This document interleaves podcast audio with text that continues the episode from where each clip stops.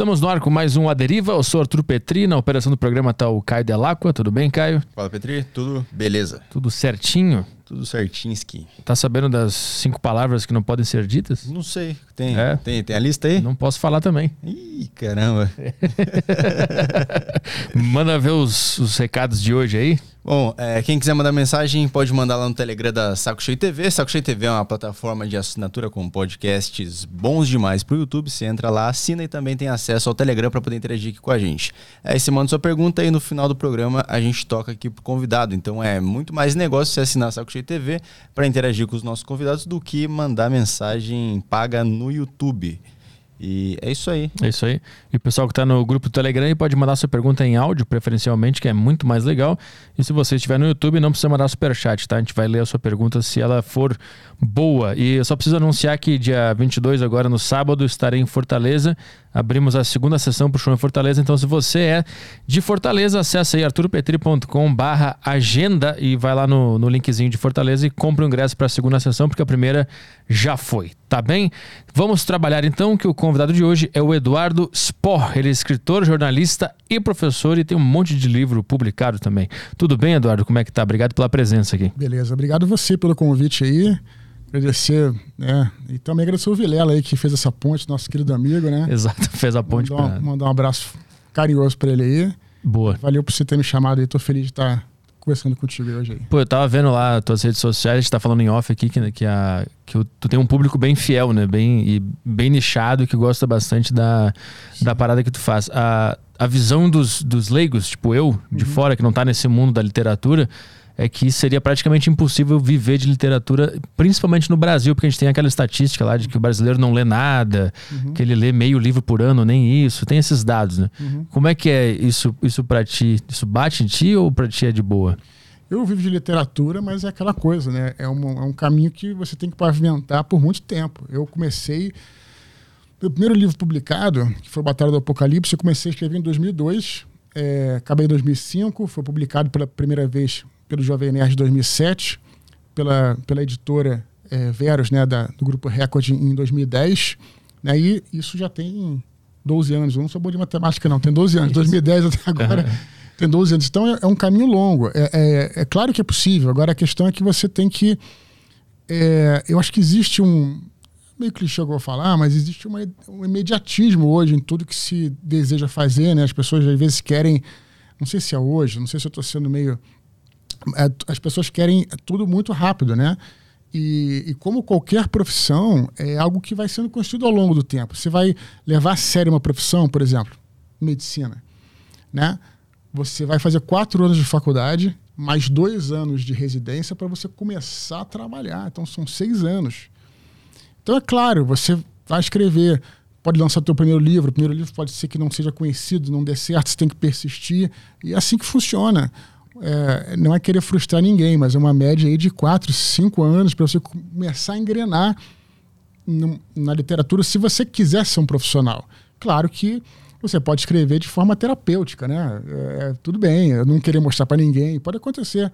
Escrita terapêutica, mas se você quiser ser um profissional de escrita e, e, e você ser lido e você ganhar dinheiro com isso, é claro que você tem que, é, tem que. Primeira coisa é o livro, você tem que trabalhar muito no livro, é, é, que é o principal. É, também é, você também saber divulgar, encontrar a sua, a, a, sua maneira de divulgar o seu ethos, né? A tua maneira de você conseguir contato com os seus leitores. Não existe, não existem dois caminhos é, diferentes na literatura. Cada um é, tri, trilha diferente para você chegar no teu não vou dizer sucesso, porque sucesso é relativo, mas chegar no teu caminho profissional. Uhum. Né? Cada um. O meu, o meu caminho foi pelo meio do, da internet, dos podcasts, de outras pessoas podem ser é, levando os livros, né? Na, o André Bianco, que foi um precursor nosso aí, ele levava os livros nas livrarias, né? Fala, fazia, né? Levava pessoalmente. Leonel Caldela, outro amigo meu, foi pelo meio do RPG, alguns pelo, pelo cinema. E também para você ter essa divulgação, você tem que seguir também, como eu falei, o seu ethos, né? Uhum. Para também ficar uma coisa meio ridícula se você não seguir, né? É, por exemplo, a Thalita Rebouças também é uma escritora também que vive, claro, vive de literatura. Ela subia nas bienais, ela, ela subia na, nas, nas mesas e começava a jogar, dançava tal, porque ela é escritora de criança, tudo, né? E, e, e as crianças ficavam achando aquilo engraçado, jogava bala, aquelas coisas todas. Você imagina eu fazendo isso, subindo numa mesa dançando? Pô, ridículo, né?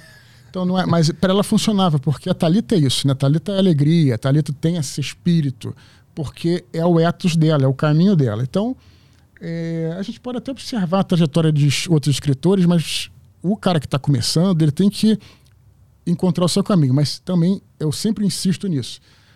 Não adianta você trilhar um, um caminho, encontrar um caminho de divulgação se você não tiver um bom trabalho. Uhum. Eu acho que o, o, principal sempre é a tua obra, sempre é o teu livro. Né? Você que faz seus shows, se o seu trabalho não for bom, você pode ter divulgação em tudo que é lugar, em Hollywood e tal, não adianta, né? Uhum. Se o teu trabalho não for bom, o teu trabalho tem que ser bom para você poder alcançar um mínimo de, de visibilidade, né?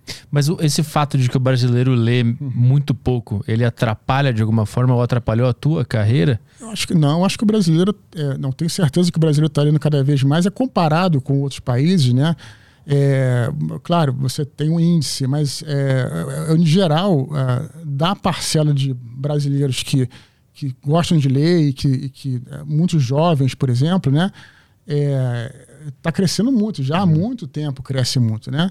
Você tem, por exemplo, hoje em dia, muitas livrarias abrindo no Brasil, né? a, a Rede Leitura, por exemplo, abre uma loja, acho que é uma loja por mês, eu não, não sei exatamente qual é o índice e se tem essa demanda de livro, durante a pandemia se leu muito, foi excelente para o mercado livreiro. Foi ruim para as livrarias físicas, logicamente, mas é, foi excelente. Então, é, o, o, livro ele está aí, como sempre. Claro que a gente tem que continuar incentivando né, a leitura. É, eu, uh, você falou do Telegram, eu tenho um canal no Telegram, fazer propaganda, que é o t.me, né? Uhum. Barra Eduardo Spor. Lá a gente tem um podcast que de, de, áudio, né, que é semanal, sai toda quinta-feira, saiu um, um, hoje. Chama Mini Pós-Literário. E lá a gente está toda, toda semana incentivando a leitura, lendo e-mails da galera, pessoas que querem, ser, querem escrever, que gostam de ler fazer a nossa parte, né? Uhum. Mas é, as perspectivas são boas, cara. São tá aumentando, então, o número de leitores no Brasil. De... Mas assim, uhum. os caras aumentou o número de venda de livro ou de leitura? Porque uma coisa é comprar. Eu tenho uma prateleira cheia de livro lá. As duas coisas. Outra coisa que, é ler mesmo, né? Acho que a partir da geração Harry Potter, esse, esse, esse índice cresceu muito, né? Hum. Harry Potter foi ali a grande... É, o, o, que, o que puxou muita coisa, né? Eu não lembro quando foi lançado o primeiro Harry Potter, mas o meu primeiro livro foi, de dois, foi lançado independente em 2007 e na, nas livrarias em 2010. E claro que muita gente que era mais no... É, então era antes, né? Era mais nova do Harry Potter, o primeiro livro foi Batalha do Apocalipse, que é a fantasia. Claro que eu me beneficiei muito, que tinha muito leitor mais ou menos jovem, ávido por fantasia, né? Então é é, sim, as vendas é, sempre é, crescem. Antes do, do, Harry Potter, ele que teve uma geração que lia pouco, eu acho. Hum. Mas ajudou muito, né? É, depois, é, O Senhor dos Anéis, com os filmes, Game of Thrones, né? Enfim, e outros muitos sucessos aí que, que, que incentivaram. Então, é. eu, eu vejo por um ângulo positivo, por um ângulo otimista. Sim. E, e, o, e o elemento da, da tecnologia, da, das redes sociais, celular, que divide muita atenção né, da, da pessoa com, com o livro. Isso aí, eu imagino que também atrapalha o cara a ficar num livro concentrado por um bom tempo, porque ele tem sempre uma, uma coisa para é. escapar ali. Tu vê alguma é. coisa desse sentido, assim? É, eu acho que tem um pouco disso, né? Mas quando você. É, é por isso que eu acho que você também enfim, acho que a arte é cada um faz como quer. Eu, pelo menos, né, tento nos meus livros é, é trabalhar, por exemplo, com capítulos curtos. Porque aí você. É, é o tempo de você. Você ler um capítulo meu em talvez menos de meia hora, talvez meia hora. E aí você faz a tua pausa, né? Para você ver lá alguma coisa na internet, tudo. É, é, uma, é uma técnica. Não estou dizendo nem que seja certo ou errado. Aí cada um é, por si. Mas existe mesmo essa, essa, essa competição com a tecnologia, com, com o próprio videogame, com alguma uhum. coisa que você vê na televisão, no YouTube, né? Você falou rede social, né? A, a, os aplicativos de mensagem é, é, até são piores nesse sentido do que a própria rede social como um, como um Twitter e Facebook que tinha antigamente, né? Que apita na tua cara hoje, né? Um, um WhatsApp, um Telegram e tal. Mas é, o, o, que eu tento dizer é que é, invista na leitura, invista. Quando você é, lê um bom livro, você investe nessa. É, em, você pega lá quatro, cinco horas do seu sábado para você ler, você vai ser recompensado. Eu puxo muito sardinha para a literatura. É, é, uma arte que faz a gente pensar, né, é, desenvolve é, é a, a, capacidade de reflexão, de raciocínio. É, é, enfim, eu, eu, acho que investir na leitura é muito importante e o que eu digo é que você não vai se arrepender. Uhum. É claro, é claro que existem livros bons e ruins, existem, na verdade não diria livros bons e ruins, livros que você gosta mais e o que você gosta menos. Então você também tem que saber fazer essa escolha, né? É, encontrar livros que se conectem com você, né? Às vezes o cara é um leitor novo, lê, lê um livro, ah, eu tô falando aqui, pô, invisto na leitura, o cara pegou um livro para ler, não gostou. Aí ele pega o segundo, não gostou. Ele pega o terceiro, não gostou. Ele, aí ele conclui que a leitura é uma coisa ruim, mas na realidade não é que a leitura seja ruim, nem que os livros, é que você não encontrou de repente uma, um, um livro que te tocasse. Uhum. E uh, o que eu digo é para você buscar ali um, um, um livro que você é, que seja algo de seu interesse, né? É, eu comecei a, a, a, os livros que eu comecei a ler, na verdade, que me interessaram interessavam muito, eram livros de fantasia, uh, porque eu jogava RPG, né? E aquilo se tornou algo que foi que, prático para o meu hobby de jogar RPG. Então, eu me interessava muito porque eu estava vendo como é que eu poderia usar é, aquilo que eu estava lendo é, na hora que eu estava dirigindo um jogo, mestrando um jogo de RPG. Não sei se você conhece RPG, como é que é a tua relação com isso que, que eu poderia usar, né? Uhum. E, e, e, aquilo me ajudou, né? E aí me interessava. Depois eu comecei a ler Sherlock Holmes, né? Que também é, é, é um romance policial. Que o romance policial é um é um, um gênero excelente, excelente para quem para a formação do leitor, para quem está começando. Uhum. Excelente, excelente. É, leia um primeiro, leia o Estudo em Vermelho do Sherlock Holmes, que é o primeiro livro, porque é um jogo, né? É um jogo que o, o o escritor coloca as peças ali, coloca as pistas, né? Como na cena do crime, ele coloca as pistas ali e é, te desafia a, a, tentar descobrir, né, o mistério. Uhum. Eu nem tento mais, que eu sou péssimo, não, não consigo nunca. Mas é, é o Agatha Christie também, né? É um, é, é, é eu diria que é, um, é uma maneira de você começar, né? Com livros curtos, de repente, né? Que em vez de você ter que investir no livro de, sei lá, de 900 páginas e tudo, né? É, não estou é, tirando incentivo, desencorajando ninguém de ler, por exemplo, um Game of Thrones, que eu acho maneiro, tal, sem dúvida. Mas, de repente, está começando, leia aí um estudo em vermelho, né? Leia um, é, um a, é, Assassinato Expresso do Oriente, da Agatha Christie. Você pode ler um livro desse, assim, que, que, que, vai, que vai te propor um jogo, né? E vai ser interessante de ler. Uhum. Pode ser um começo, né? Uhum. Mas eu digo sempre, invistam, invistam na leitura, vocês não vão perder nada, vocês vão só ganhar. Eu é, encorajo muita galera nesse sentido aí. Tu, tu lê desde que idade? Ah, eu acho que, bom, desde que eu aprendi a ler, teve uma época que no colégio sempre teve aquela coisa de às vezes tentarem impor livros que não eram para nossa idade, uhum. mas no colégio também teve coisas boas, né? É, a gente lia muito, por exemplo, o, a coleção Vagalume, que tinha livros excelentes, não sei se você vai lembrar, é uma coleção da nossa época, que muito bons os livros, eu até falei no, no, no Vilela isso, é um livro que me marcou muito da coleção Vagalume, vou até repetir que vale a pena, O Caso da Borboleta Tíria, hum.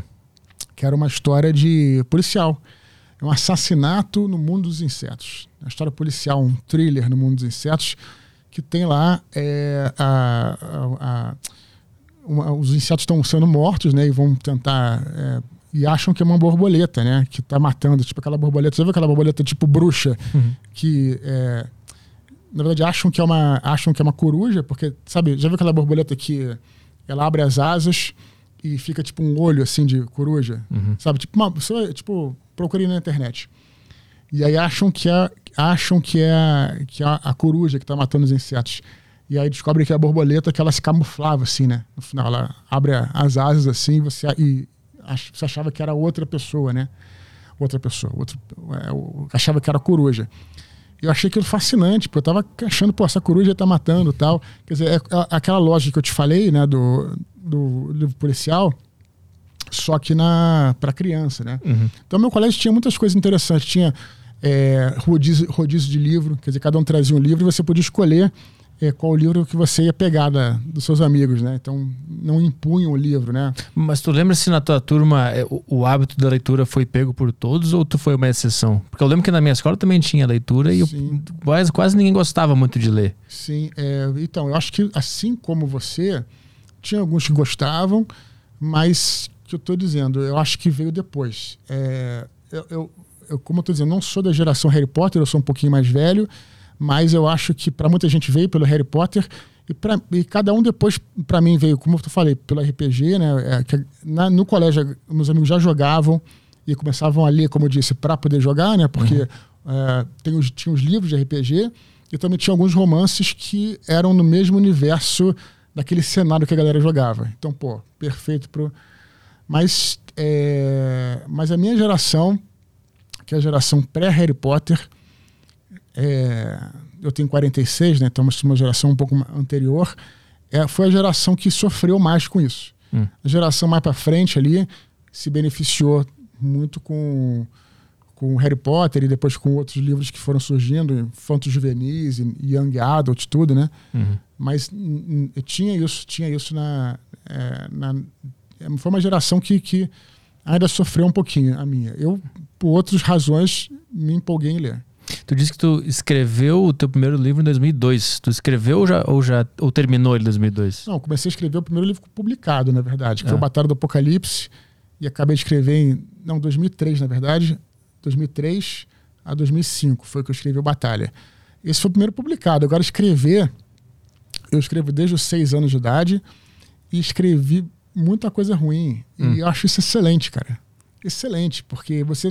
É o que eu sempre falo, a gente não consegue nunca acertar sem errar, né? Eu errei muito, cara. Escrevia. Eu era obcecado por isso, né? Eu não sabia desenhar, era péssimo no desenho, e aí eu me expressava pela, pela escrita, né? Os amigos todos meus sabiam desenhar e tudo, e eu não. Hum. Então aí eu gostava de ler, e aí as histórias minhas eram pela escrita. Escrevia contos, né? Novelas, tudo, tudo no, no caderno espiral e tal, né? E, e aí escrevi muita coisa. E aí eu, eu comecei a ver que eu começava a não a escrever e a coisa não ia para frente. Tem uma hora que eu parava o livro. Eu não sabia para onde que eu levava a história.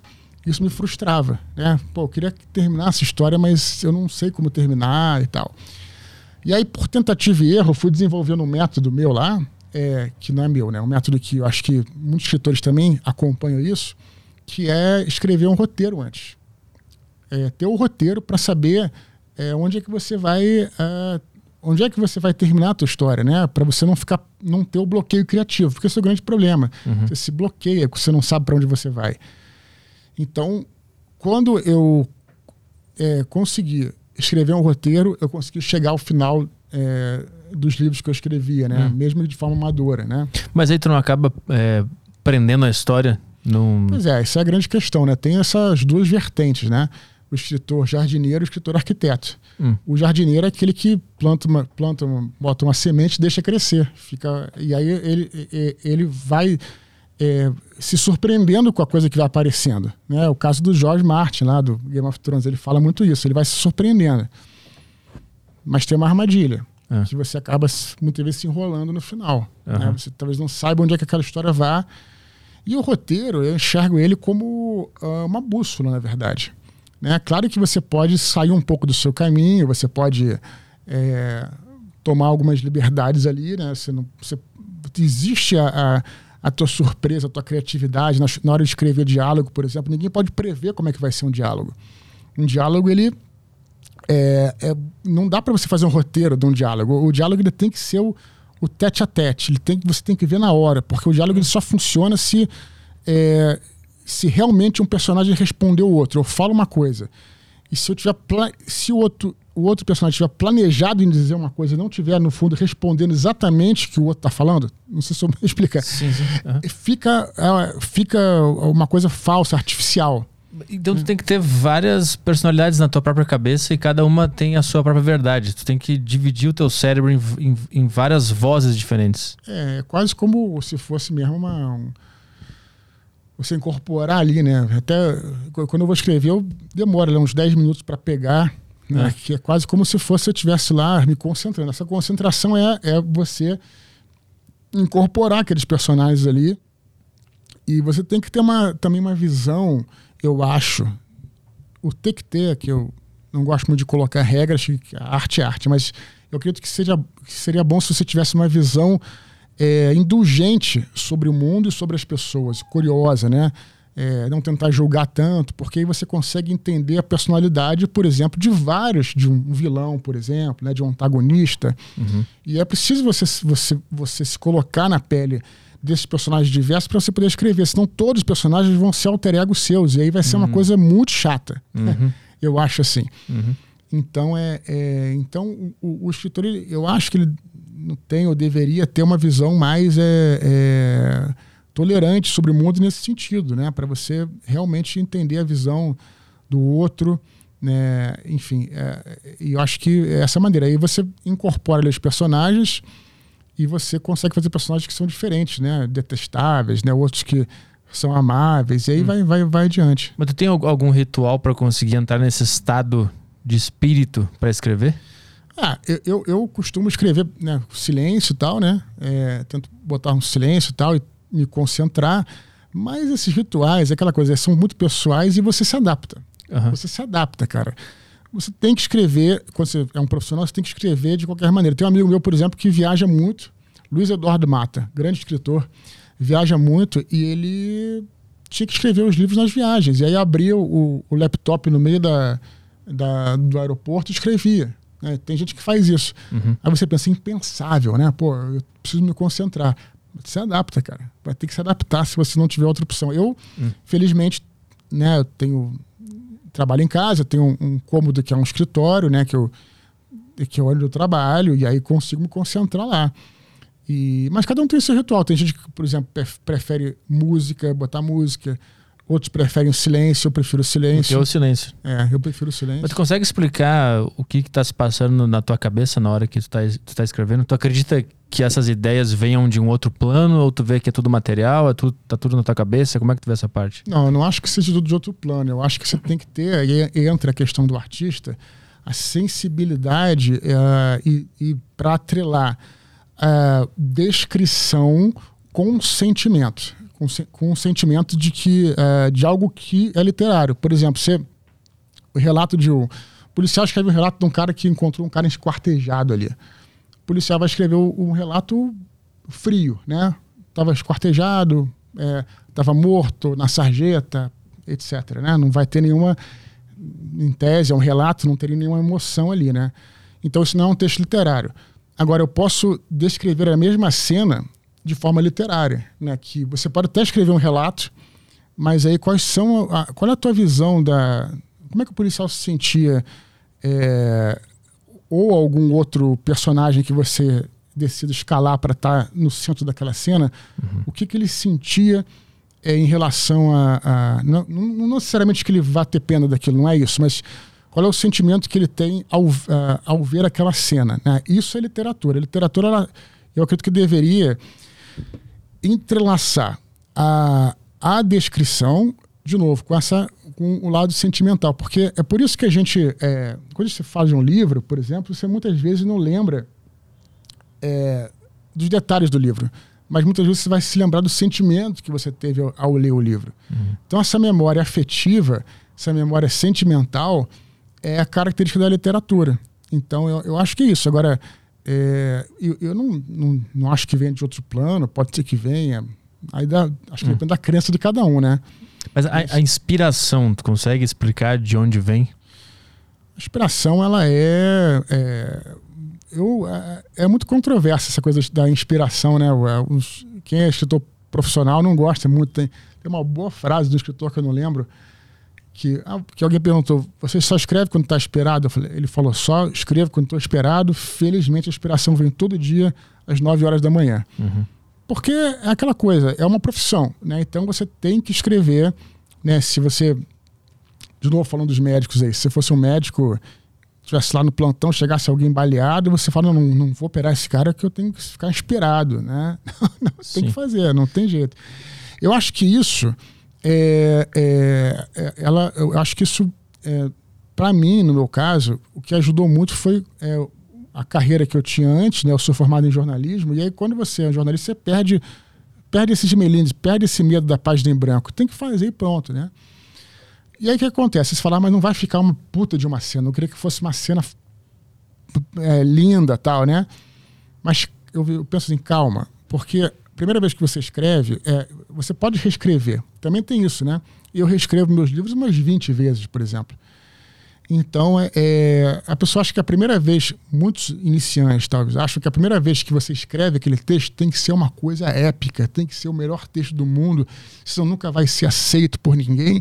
E aí o cara não faz. Uhum. Quando na realidade você tem que fazer. E faz e depois conserta. Uhum. Eu acho que o que diferencia aí o profissional do amador é que é, o, o, o, profissional ele olha o texto que na primeira vez sempre fica muito ruim, eu, eu acho. No meu caso, sempre fica horrível. E aí tá ruim, beleza. Então, o que, que eu posso fazer para melhorar, para consertar, para reescrever, para tornar essa, esse capítulo, por exemplo, melhor, né? E o amador vai olhar aquilo e vai falar: pô, ficou ruim, não leva jeito, vou escrever outra coisa. Aí não, não persiste na história. Uhum. É um conceito que eu tenho, né, de, de, profissional amador, que, enfim, é, pelo, pelo dicionário, o profissional que ganha dinheiro com aquilo. Mas eu, eu tenho esse conceito. O profissional consegue ver o trabalho dessa forma, né, mais pragmática, uhum. né? E, e, e, nesse, e nesse sentido, é, essa questão da inspiração, que é polêmica, é bacana até a gente falar, muitos escritores profissionais, eles é, arrancam os cabelos quando o pessoal fala de inspiração. É, eu não tenho problema nenhum com isso, mas assim, eu acho que é uma questão de, de você se, é, se planejar para escrever. Não acho que tenha assim numa luz que venha, hum. sabe? O que pode ter inspiração na hora de você pensar numa cena, numa Sim. ideia. Aí você tem uma, uma luz, assim, né? Mas assim, uh, uh, se tu se dispor, né? Bom, todo dia às nove da manhã tu vai sentar e vai escrever mesmo que fique uma bosta, né? Meio que tá se abrindo pra inspiração isso, poder aparecer, né? É isso, é Mas aí quando ela surge, tu sente, porra, tá, tá vindo. Isso. Tá vindo. Perfeito, porque isso aí é. A, a, a, coisa só caminha quando você começa a caminhar. Eu não sei se eu. Sim, eu entendi. Entendeu? Porque é aquela coisa. Eu, um, eu ministrava um curso que eu nem ministro mais, leciono, que eu falava: a primeira aula é. Escrevam agora a sinopse de uma história em três parágrafos falava assim, primeiro, vocês têm 15 minutos para fazer isso. A galera, todo mundo chiava. Falava, pô, mas eu não pensei nada. Pô. Como é que eu vou escrever uma história? Ó, já passou dois minutos isso aqui. E o cara tem que fazer. Uhum. E quando ele começa a escrever, cara, a parada é mágica. A história vai sair. Né? Uhum. Pode não ficar perfeita, mas vai sair. Então, enquanto a questão do plano das ideias, é, ela está lá. Mas, é, mas ela se solidifica quando você começa a escrever. Talvez né, nos seus shows, talvez as piadas talvez sejam assim também, não sei, eu não estou aqui te entrevistando, né? Mas acho que, uhum. mas eu acredito que, que você escrever, eu já vi o Chico Anísio, o Niso Neto falando sobre o Chico Anísio, né? Que o Chico Anísio ia para para casa dele em Petrópolis e ficava escrevendo piada direto e muita coisa ruim, né, que a gente estava falando, mas aí você vai peneirando tal, enfim. Mas a, a, a, você escrever, você solidifica aquilo. E à medida que você vai escrevendo, aí sim a coisa vai engrenando. É, é mágico, cara, é sim, mágico, é. é mágico mesmo. No sentido mágico no sentido pragmático, não estou falando da, da questão né? pois é, espiritual eu, que você citou, né? Que eu acho que existe um outro plano, porque a gente sempre ah, chega nessa, nessa, nessa palavra, tem uma mágica, uma coisa que a gente não sabe explicar de onde vem. Quando tu se dispõe a, a, a escrever ou, ou, ou falar, deixa as, as, ideias fluírem, uma hora aquela mágica acontece. Tem é. alguma coisa muito interessante nesse trabalho de um artista, né? É, fica em aberto para você colocar a interpretação que você quiser, logicamente, né? Uhum. Mas é, é, a verdade é essa. Fica. É, você, você vai sentindo a coisa caminhar, né? Na medida que você. É, você vê lá a página em branco. Se você não escrever nada, nada vai acontecer. Né? É, é óbvio. E aí realmente é, é, é, impressionante. O começo de um capítulo é mais difícil. Aí depois você vai pegando, pegando ritmo, você vai ele vai, ele vai embora. Pelo menos eu, eu comigo é assim, né? Uhum. Esse medo da página em branco, hum. ele não é um, um, um, medo de, de se provar que você não serve para aquilo, no final das contas? Tem muito isso. Acho que existe bastante isso, né? A carreira artística tem demais disso, né? Você, é, você muitas vezes as pessoas, elas, porque se você está num emprego comum e, e, e alguém, e o teu chefe fica lá te perturbando, você pode sempre reclamar do chefe, né? Ah, a culpa é dele, a culpa é de alguém, eu não estou num emprego que eu gosto, eu estou fazendo isso e tal. Quando você segue uma carreira que você escolhe, né? Uma carreira artística, por exemplo, uma carreira na literatura, você é responsável pelo seu sucesso e pelos seus fracassos. Isso assusta muito as pessoas, é óbvio. Uhum. É óbvio que. É, esse é tão clássico, isso que você falou, é tão clássico, que até no filme de Volta para o Futuro, primeiro, o pai do Martin McFly, né, ele queria ser escritor de ficção científica. Será que você lembra desse filme? Uhum. E aí ele fala lá. É, ah, eu quero ver o que, eu quero ver o que você está escrevendo tal. E o pai do Martin fala não, eu não deixo ninguém ler o que eu escrevo, porque. Por quê? Tá legal. Pô, mas é, se alguém ler e, e, e, não gostar e disser uhum. que eu não sou bom, eu não aguentaria esse tipo de rejeição. Essa é a frase ipsis de três que ele fala, né? Uhum. Então, esse é um conflito clássico do escritor, clássico.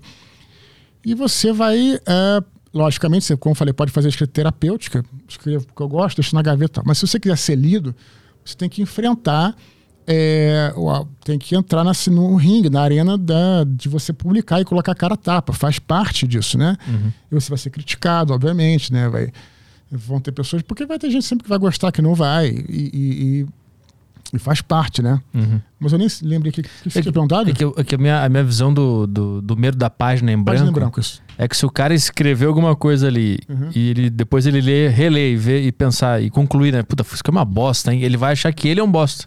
E aí é, ele vai tem, ficar tem mal. Não, você estava falando uma coisa mais pro livro pessoal, né? É, uhum. tipo, o cara tem medo de. A página em branco dá medo, porque é. se eu escrever algo e for ruim, eu vou confirmar que eu sou ruim. É. Isso eu não vou conseguir lidar com isso. Só que eu acho que tem um negócio do artista que é se descolar da arte que está saindo dele. Claro. É, mas... Não se identificar com ela. Isso também é muito relativo, porque você vê. Hum. É, bom e ruim, né? Claro que tem a qualidade, mas é existe também você também tem que ter uh, o bom senso, né? Que se você para melhorar, mas também existe uma autocrítica também que, que às vezes o cara é muito autocrítico e também não, não sai do lugar. Às vezes até o texto dele tá bom, mas ele não sai do lugar porque ele acha que ele não é bom, né? Uhum. Também tem uma outra história do Bernard Cornell, escritor de ficção histórica, que ele achava que tudo que ele escrevia era péssimo. E aí ele é, pegou o livro que ele mais gostava na vida livro que ele mais gostava na vida. De outro, de outro autor? De outro não, é do autor que ele. É, de outro cara. Que ele era fã. Que era fã. Uhum, uhum. E aí bateu no na, na, na, máquina, né? Aquele capítulo que ele adorava. Bateu assim. Aí ele, ele leu o capítulo que ele bateu. Uma merda. Pode falar merda aqui, eu não sei. Claro, se... claro. Uhum. Uma merda. Porque é, ele começou a ver aquilo pela, como se, naquela formatação que era como se fosse dele. Então, é, ele então ele estava sendo autocrítico demais. Não é que o texto dele estava ruim, ele está sendo autocrítico. Então ele usou essa técnica para entender, não, então eu posso escrever alguma coisa, né? Uhum, uhum. Então tem, essa, tem esses dois polos. E a questão é você entrar na. Você, você entender o meio termo, né? Você não pode também se achar o máximo, porque. Ah, é, ah eu escrevi isso aqui, tá ótimo, ninguém mexe, nada. Também não pode se achar tão ruim também, né? E para uhum. isso é importante você reescrever, você reler, talvez você imprimir, né? No caso, para você ter um, ter um distanciamento, né? Quando você imprime, é, você tem um distanciamento né, da, hum. da, do texto, né? De certa forma, né? Quando você está vendo, quando você relê no computador, depois você imprime, e lê amanhã aquele teu texto, vai, vai ter um mínimo de distanciamento para você poder julgar também. E você é, contar com leitores beta, né? Que a gente chama, que são amigos que podem ler, mais uhum. para frente fazer uma leitura crítica, né? Faz parte disso, né? Então, é, é quanto eu te falando, o caminho é, é, é, não é tão fácil assim, né? Quanto é, tem todas essas etapas, né? Mas como é que funciona pra ti? Tu é muito autocrítico ou tu é mais confiante na tua arte? É, duas coisas, né? Mas é confiante, sim, mas sempre eu, eu, eu, eu nunca escrevi e eu acho que eu nunca vou escrever um livro perfeito, né? Porque eu acho que o dia que eu escrever o livro perfeito, eu vou parar de escrever. Hum. Porque eu acho que o, o, desafio de melhorar, né, de superar, é o que me, me leva adiante, né? Esse desafio. Então, o dia que eu escrever um texto, falar isso aqui está perfeito, aí vai ser o dia que eu vou parar de escrever. Então, o que, o que me move é esse desafio. Eu trabalho, por exemplo, um capítulo por semana. E quando eu estou te falando, segunda-feira eu escrevo o capítulo e olho horroroso. Mas, mas, esse processo para ti de admitir que tá horrível uhum. é, é, é, ruim? Tu lida de boa? Tu eu fica maluco? É o é que, que é? me impulsiona, porque é o desafio de melhorar. Ah. É que tem muita gente que lê acha ruim e aquilo é traumático para ele. É, é, um, é uma sensação muito ruim. Pra ti é de boa. Tu consegue admitir que tá ruim sem, sem se punir por isso? Cara, eu nem paro, porque eu, eu para você pensar, não, vou me punir, vou ficar, não vou dormir ah. e tal. Tem que fazer. Hum. Não tem muito, né? É, eu trabalho com prazo, né? A, a, minha, a editora, ela, ela, como ela sabe que eu sou disciplinado, ela não me perturba muito, ela não me cobra muito. Mas eu, eu tenho meus prazos, né? Então tenho que lançar pelo menos, sei lá, um livro a cada dois anos, um livro a cada ano e meio, um livro a cada um ano, por aí, a cada ano, por aí. E aí eu, eu tenho que trabalhar, não tem jeito, cara. Então é. tem que botar a banda na rua, tem que. E, e, e, e não dá para ficar assim, perder muita noite de sono, não, sabe? Mas antes de ser profissional, como é que tu lidava com essas emoções? Ah, é, eu, eu, eu é, não tinha uma cobrança assim de publicar, né? Então eu não me preocupava tanto também, porque eu achava que eu era uma escrita, como eu falei, escrita terapêutica, né? Uhum. Não tinha compromisso de publicar nem nada e era uma diversão, né? Mas o problema, é assim, mas a questão toda quando você escreve por diversão é que você, como eu estou te falando, você, não tem o compromisso de chegar no final, né? De é, de encerrar um ciclo, né? E aí você, como eu falei, para no meio, né? Uhum. Então não, nunca foi traumático para mim, assim, né? é, é, não é traumático, é, é, mas existe um processo de angústia, isso sim, hum, de angústia. Tá. Não é trauma, assim, mas existe um processo de. Acho que escrever é um pouco angústia versus prazer. Uhum. A angústia de você é, ver aquilo. É, talvez isso que você esteja falando, é que você falou traumático, né? Não é que eu fiquei. Trauma é um negócio no longo prazo, né? Sim. Uh Então talvez por isso que eu não tenha. É, eu, eu acho que eu usei um exagero é, de, de, É, no longo prazo. Mas uh angústia tem. Você olhar assim, você fica angustiado, né? Pô, nunca vou conseguir escrever isso. Uh Mas aí tem a. Aí você trabalha e aí tem o prazer quando você consegue, né? É, consegue consertar aquele problema, resolver aquele problema, né? É que é muito difícil conseguir implementar uma disciplina fria, assim, com um, uma arte que está saindo de dentro de você mesmo, né? Uhum. Porque é difícil tu não se identificar é. com o que está saindo e achar que aquilo ali representa. Se aquilo ali tá ruim, eu também sou ruim. Sim. Então tu, tu tem que criar uma disciplina acima de tudo isso para ignorar todos esses sentimentos e conseguir escrever até o final. É isso? É, sim. É, é, é, é o, o, eu sempre miro o final, né? Eu penso nos meus leitores, penso, tento mentalizar o livro pronto, né? Eu entendo o livro como algo que vai ficar aí para para sempre, né? Depois que eu morrer, não que meus livros sejam assim, tipo memoráveis nesse sentido, mas assim, é, é uma coisa que você está deixando para o mundo, né? Eu acho.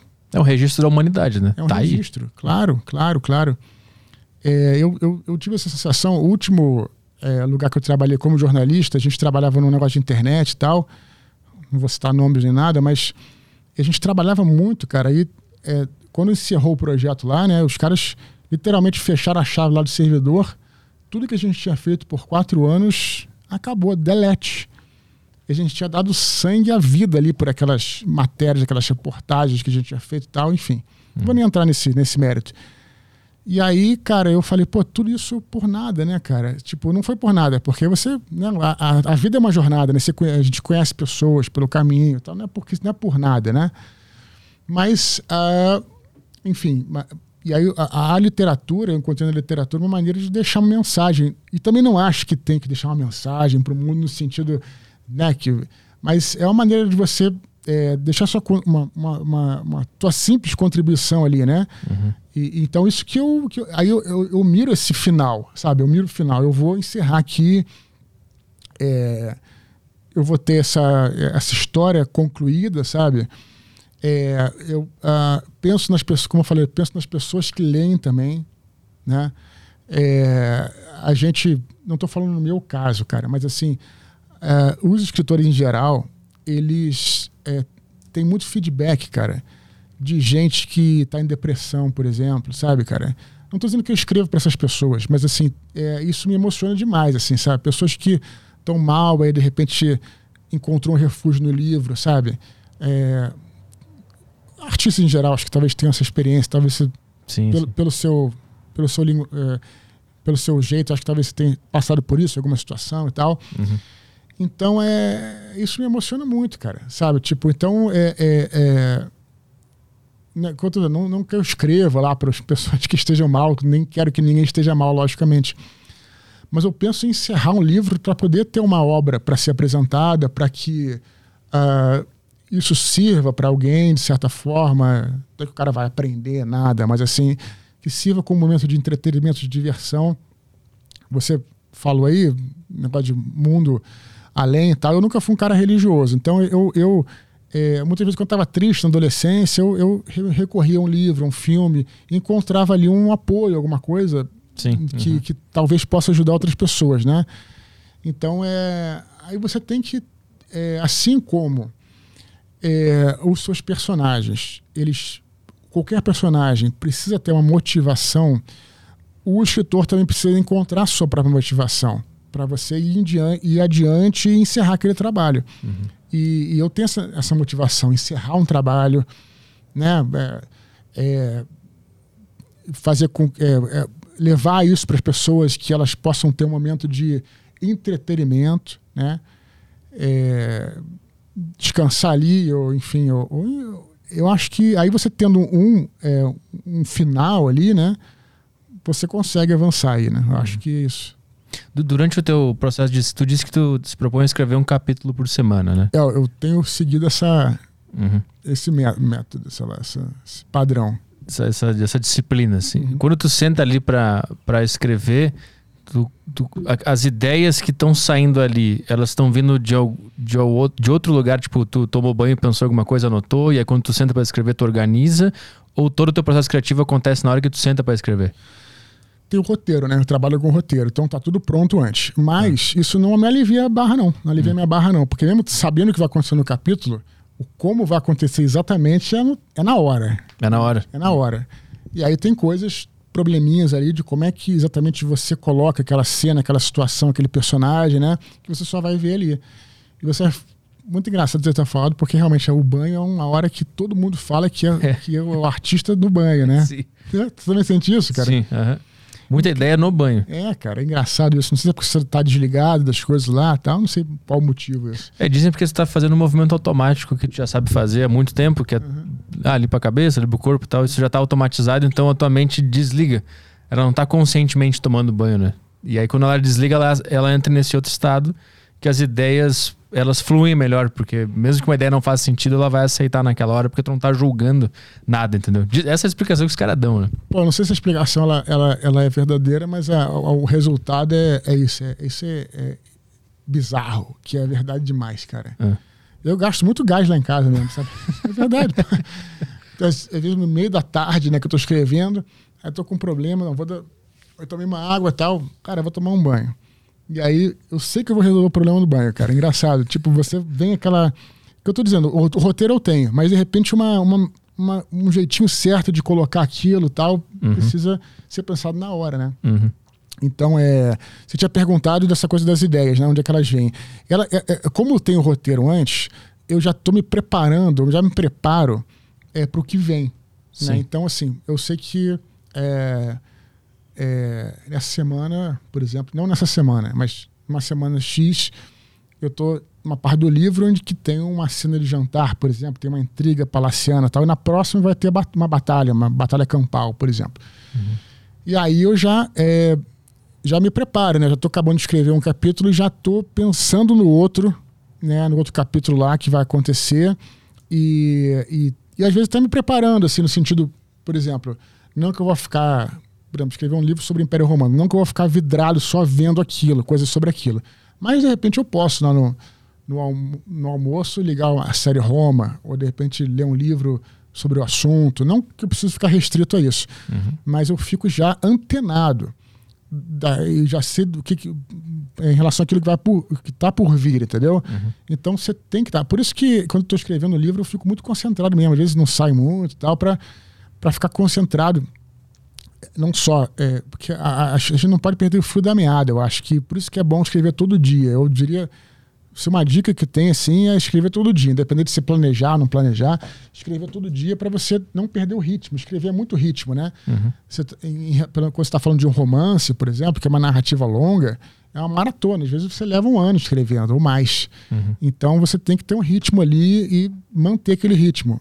Você para um mês assim, cara, é, eu acho um pouco complicado. Não que você não possa voltar, mas eu acho mais complicado. É, é o músculo, né? É, é o músculo que, que tem é. que se manter Sim. afiado, né? Todos os dias. Escrever uma, uma, uma cena onde tu relata acontecimentos é mais fácil do que escrever um diálogo? O diálogo é mais desafiador? É, eu, eu achava que isso existia, mas isso depende ah. muito da. Eu, eu achava, por exemplo, que o, sei lá, escrever diálogo era mais fácil, né? Mas é, não é, cara. Isso depende muito da situação. Às vezes tem diálogos que são difíceis, que você não que não sai, que não saem, né? É, ou cenas de batalha que você acha que vai ser difícil, você consegue, consegue escrever, descrever. Então, para mim, eu acho que hoje não tem tanto um padrão assim.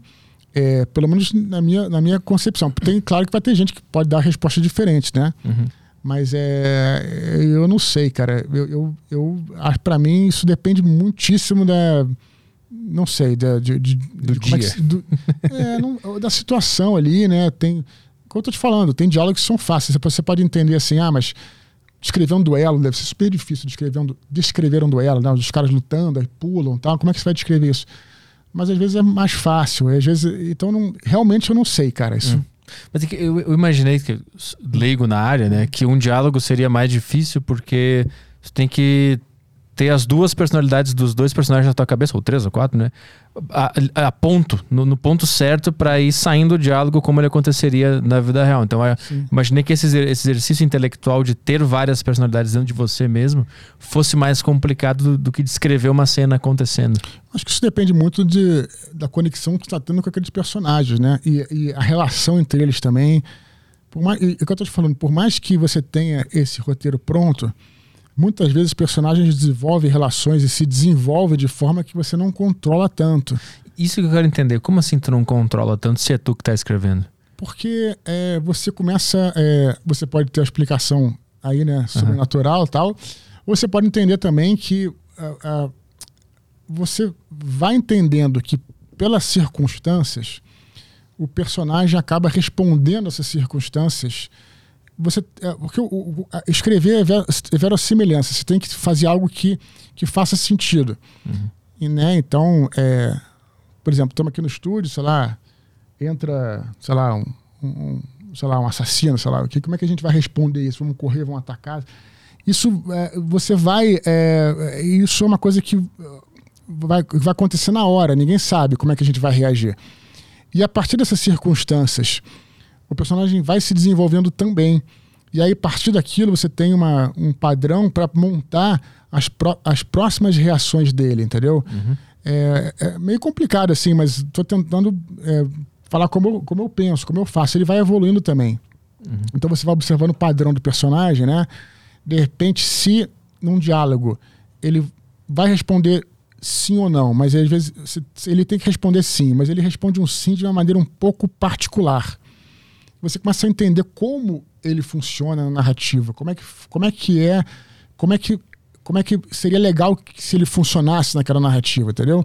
Uhum. Então é isso, você vai desenvolvendo também o personagem é, de uma, dessa maneira, né? Então ele também cria um pouco dessa é, dessa personalidade própria. Uhum. Eu não sei se eu te respondi, mas porque também é um lance um pouco etéreo, né? Um lance um pouco que também não tem muita resposta, né? E aí, tá, aí repousa. Fala bonito. Aí repousa o mistério da arte também, né? Parece que ele tem vida própria, o, o personagem. É. E tu é. tá à mercê Não. dele. Você pensar que você. É... Você falou dessas coisas sobrenaturais também, né? Você, você pensa que tem muita gente que acha que quando o cara baixa o santo, assim, baixa. Não estou querendo, obviamente, cada um tem a sua. Mas tem gente que, do lado psicológico, né? Entende que quando o cara tem aquela incorporação, ele está, na verdade, é, tá, na verdade não, está, é, segundo essas pessoas, é, se fechando, é, fechando a personalidade dele e abrindo uma, um, um, um, um determinado arquétipo na mente. Você tá entendendo? E aí ele tá se fechando para aquilo e tá abrindo tá, tá abrindo um arquétipo, enfim, é do mentor, por exemplo. Né? Ele vai entrar ali como mentor e tal. E é é ele, mas ele está é, é, incorporando aquele, aquela personalidade e não é necessariamente uma entidade. Tem gente que vê dessa forma, né? Uhum. Então, da mesma maneira, né? Você é, acaba incorporando ali é, esses arquétipos, esses, às vezes até estereótipos ali de, de, de personagem, né? E aí é isso, você faz essa incorporação ele, e ele age, age sozinho nesse sentido, né? Uhum não sei muito mais como racionalizar isso. Talvez não tenha muito essa uma coisa racional para falar técnica, né? Uhum. Tem que ir praticando, né? Tu, tu costuma entrar no chamado estado de flow é, frequentemente nessa tua disciplina de, de, escrever um capítulo por semana ou, ou isso é raro para ti? Estado de flow seria o quê? Tipo... Aquele que tu nem percebe, mas que tu tá ali, que tu, tu e a arte viram uma coisa só e daqui a pouco passou três horas para ti era dez minutos. Sabe? Esse, não sei se já ouviu falar desse. Não, não, não, não, não desligo, né? Obviamente eu sei que eu tô, tô ali. Hum. Mas muitas vezes, né? Tem. É, eu, como eu falei, trabalho com capítulos curtos, então eu consigo é, terminar um capítulo é, o parte de um capítulo, uma cena do capítulo num dia, né? Mas pode acontecer quando você está muito concentrado, né? Quando é uma, é uma cena que você está é, um clímax, por exemplo. Isso é legal também, quando você chega no clímax de uma história, hum. você também está emocionado, você se emociona também porque você viu aquele personagem, aquele protagonista seguir por toda aquela jornada e você chega no final, você é, é, tá no, no clímax da história com ele, né? Uhum. Então é, existe esse processo de emoção também, né? De você fica emocionado, eu acho. Mas acho que, acho que já aconteceu comigo, sim. Acho que é, às vezes você perde a hora e, vai escrevendo. Uhum. E, e, tem, tem cenas pesadas ou tristes demais que tu não consegue fazer, tu tem que dar um tempo, tem que parar. Já aconteceu contigo? É, já aconteceu. É, eu, eu tento não colocar coisas muito gráficas assim mas é, tem, tem cenas, né? Por exemplo, tem um, um, um, um dos livros meus, que é o Anjos da Morte, que se passa ao longo do século XX. Aí tem um personagem que é, visita todas as, é, todas as guerras do século XX e tal. Então tem questões assim mais humanas e tal. Foi um, um livro que foi pesado de escrever. Uhum. Mas é... Mas também, por outro lado, você tem que entender que é, aquilo ali é, é, é, é um é ficção também, né? Sim. Então é, é, você se envolve, mas também precisa entender que, é, é, que e também tem, tem uma separação, né? Você não pode também entender que aqueles tra pô, trazer os traumas do personagem para você. Isso aí é eu acho que eu sei fazer essa separação bem, né? Uhum. Mas tem, tem artista que não consegue, né? Acho, principalmente é. ator, né? Ator é. é. mais, é mais difícil conseguir fazer. Mas será que depois eles não, não tem uma técnica para desligar? Não sei. É, diz que tem uns que não conseguem, né? Que fica, que fica maluco, né? Eu já vi entrevista de preparação de ator que justamente a preparadora falava isso, olha, é, não, enfim, cada um tem, deve ter, devem ter escolas diferentes aí, mas Sim. essa que eu vi, ela falava que uh, não tem que trazer os traumas pessoais para a história. Uhum. Não dá para fazer isso, que aí você começa a mexer com coisas dentro, você vai ficar todo complexado, é. com um monte de coisa, né? Uhum eu tento trabalhar dessa forma também. É, acho que são, são duas visões né, de como acessar é. esses sentimentos, né? Sim. Tem uma escola que diz que é para tu lembrar de algum trauma mesmo, é. e outra escola diz que, que tu já tem isso dentro de, de você mesmo e você consegue acessar. Acho que é mais ou menos a parada do arquétipo ali. Sim. Que todo mundo tem eles dentro e a gente consegue acessar de vez em quando, né? Sim. Acho que esse, esse mesmo lance. É, eu acho que talvez eu, eu concordo mais com ela, né? Que essa a preparação preparadora de, de artistas ela falou uma vez, acho que não lembro quem foi, disso, de você não trazer esses traumas, que aí você mexe em coisas que você viveu, né, é. cara? Eu não, não eu não uhum. misturo muito essas coisas, não. Eu consigo separar bem. Como é que é o nome do livro que tu falou agora? O Anjo da Morte? É, o Anjo da Morte é o segundo Filhos do Éden. Enfim, depois eu posso explicar melhor. Que é um, esse livro que se passa na, no século XX, né? É um personagem que é um anjo. Ele é mandado para a Terra para é, viver todas as guerras do século XX, é, estar nessas guerras para apresentar relatórios para os seus superiores, que são anjos que ficam no céu, né? Uhum. Nessa história, é, o tecido da realidade, ele, é, ele que separa o céu, né, o mundo físico do espiritual, se engrossou, né? Ficou mais difícil de você enxergar a Terra. Então eles mandam esse anjo para para fazer os, os, relatórios. Né? Ele vai vivendo as guerras do século XX como soldado tudo. E foi um livro muito emocional, porque começa na Segunda Guerra Mundial, depois vai para Vietnã, Guerra Fria, tudo. O personagem termina na queda do Muro de Berlim e vivendo todas essas coisas do, uhum. do século XX. Mas ele sabe que ele é o. Que ele, que ele não é aquele soldado que ele está ali Sim, agora? Ele sabe, sabe, sabe, claro, claro, claro, sabe. Ah. Sim, ele é um anjo mesmo, né? Um querubim, um anjo guerreiro nesse livro que ele é mandado para a Terra e ele, sabe, ele tem que apresentar os seus relatórios para os seus superiores e tal. Uhum. Ele vai vivendo ali, né? Ele tem que ele vai na guerra para dizer o que tá, quantas pessoas estão morrendo e tal para mandar pro É, não só quantas pessoas estão morrendo, mas como é que os seres humanos se comportam, ah. é, como é que, enfim, tudo, né, que ele pode enxergar ao redor, né? Esse livro tem alguma moral por trás? Não, não, não trabalho muito com, esse, com essa questão de moral, não, assim é, é, não, não, não vejo dessa maneira. É um livro mais. É, é, eu, eu, é mais sobre esse personagem que ele é, acaba é, ficando mais melancólico à medida que vai o século XX vai avançando, né? ele também vai é, tendo uma, uma visão mais decadente do mundo tal. Uhum. E é para mostrar mesmo, né? Não só a história da humanidade, como atrelar isso ao próprio, próprio sentimento do personagem, como a gente falou no início, né? Tem que ter, atrelar a uma coisa mais. Mas não. Não, não, não, não. Não acho que eu tenha essa condição assim de deixar um grande ensinamento nem nada. Uhum. Não, não, não é a minha, não é a minha, a minha perspectiva, não, sabe? É que me parece Mas é, ser uma crítica né, ao, ao que a humanidade fez. Sim. Isso, isso não tá na tua cabeça quando tu escreve? Não, não é, você pode entender dessa forma também, né? Uhum. Mas eu acho que o escritor tem que ser um pouco isento ali. Não acho, né? Enfim, é, cada um na sua. Mas é, eu, eu, eu, eu, quer ver, só para dar um outro exemplo, sem querer necessariamente, mas é, nesse livro no, no, Santo Guerreiro, né, fala sobre o Império Romano e ele tem vários personagens diferentes, né, com visões diferentes, né. Tem cristãos, por exemplo, tem filósofos que são ateus, tem é, é, gente de outra, outras religiões, religiões politeístas, tal. Cada um tem uma visão.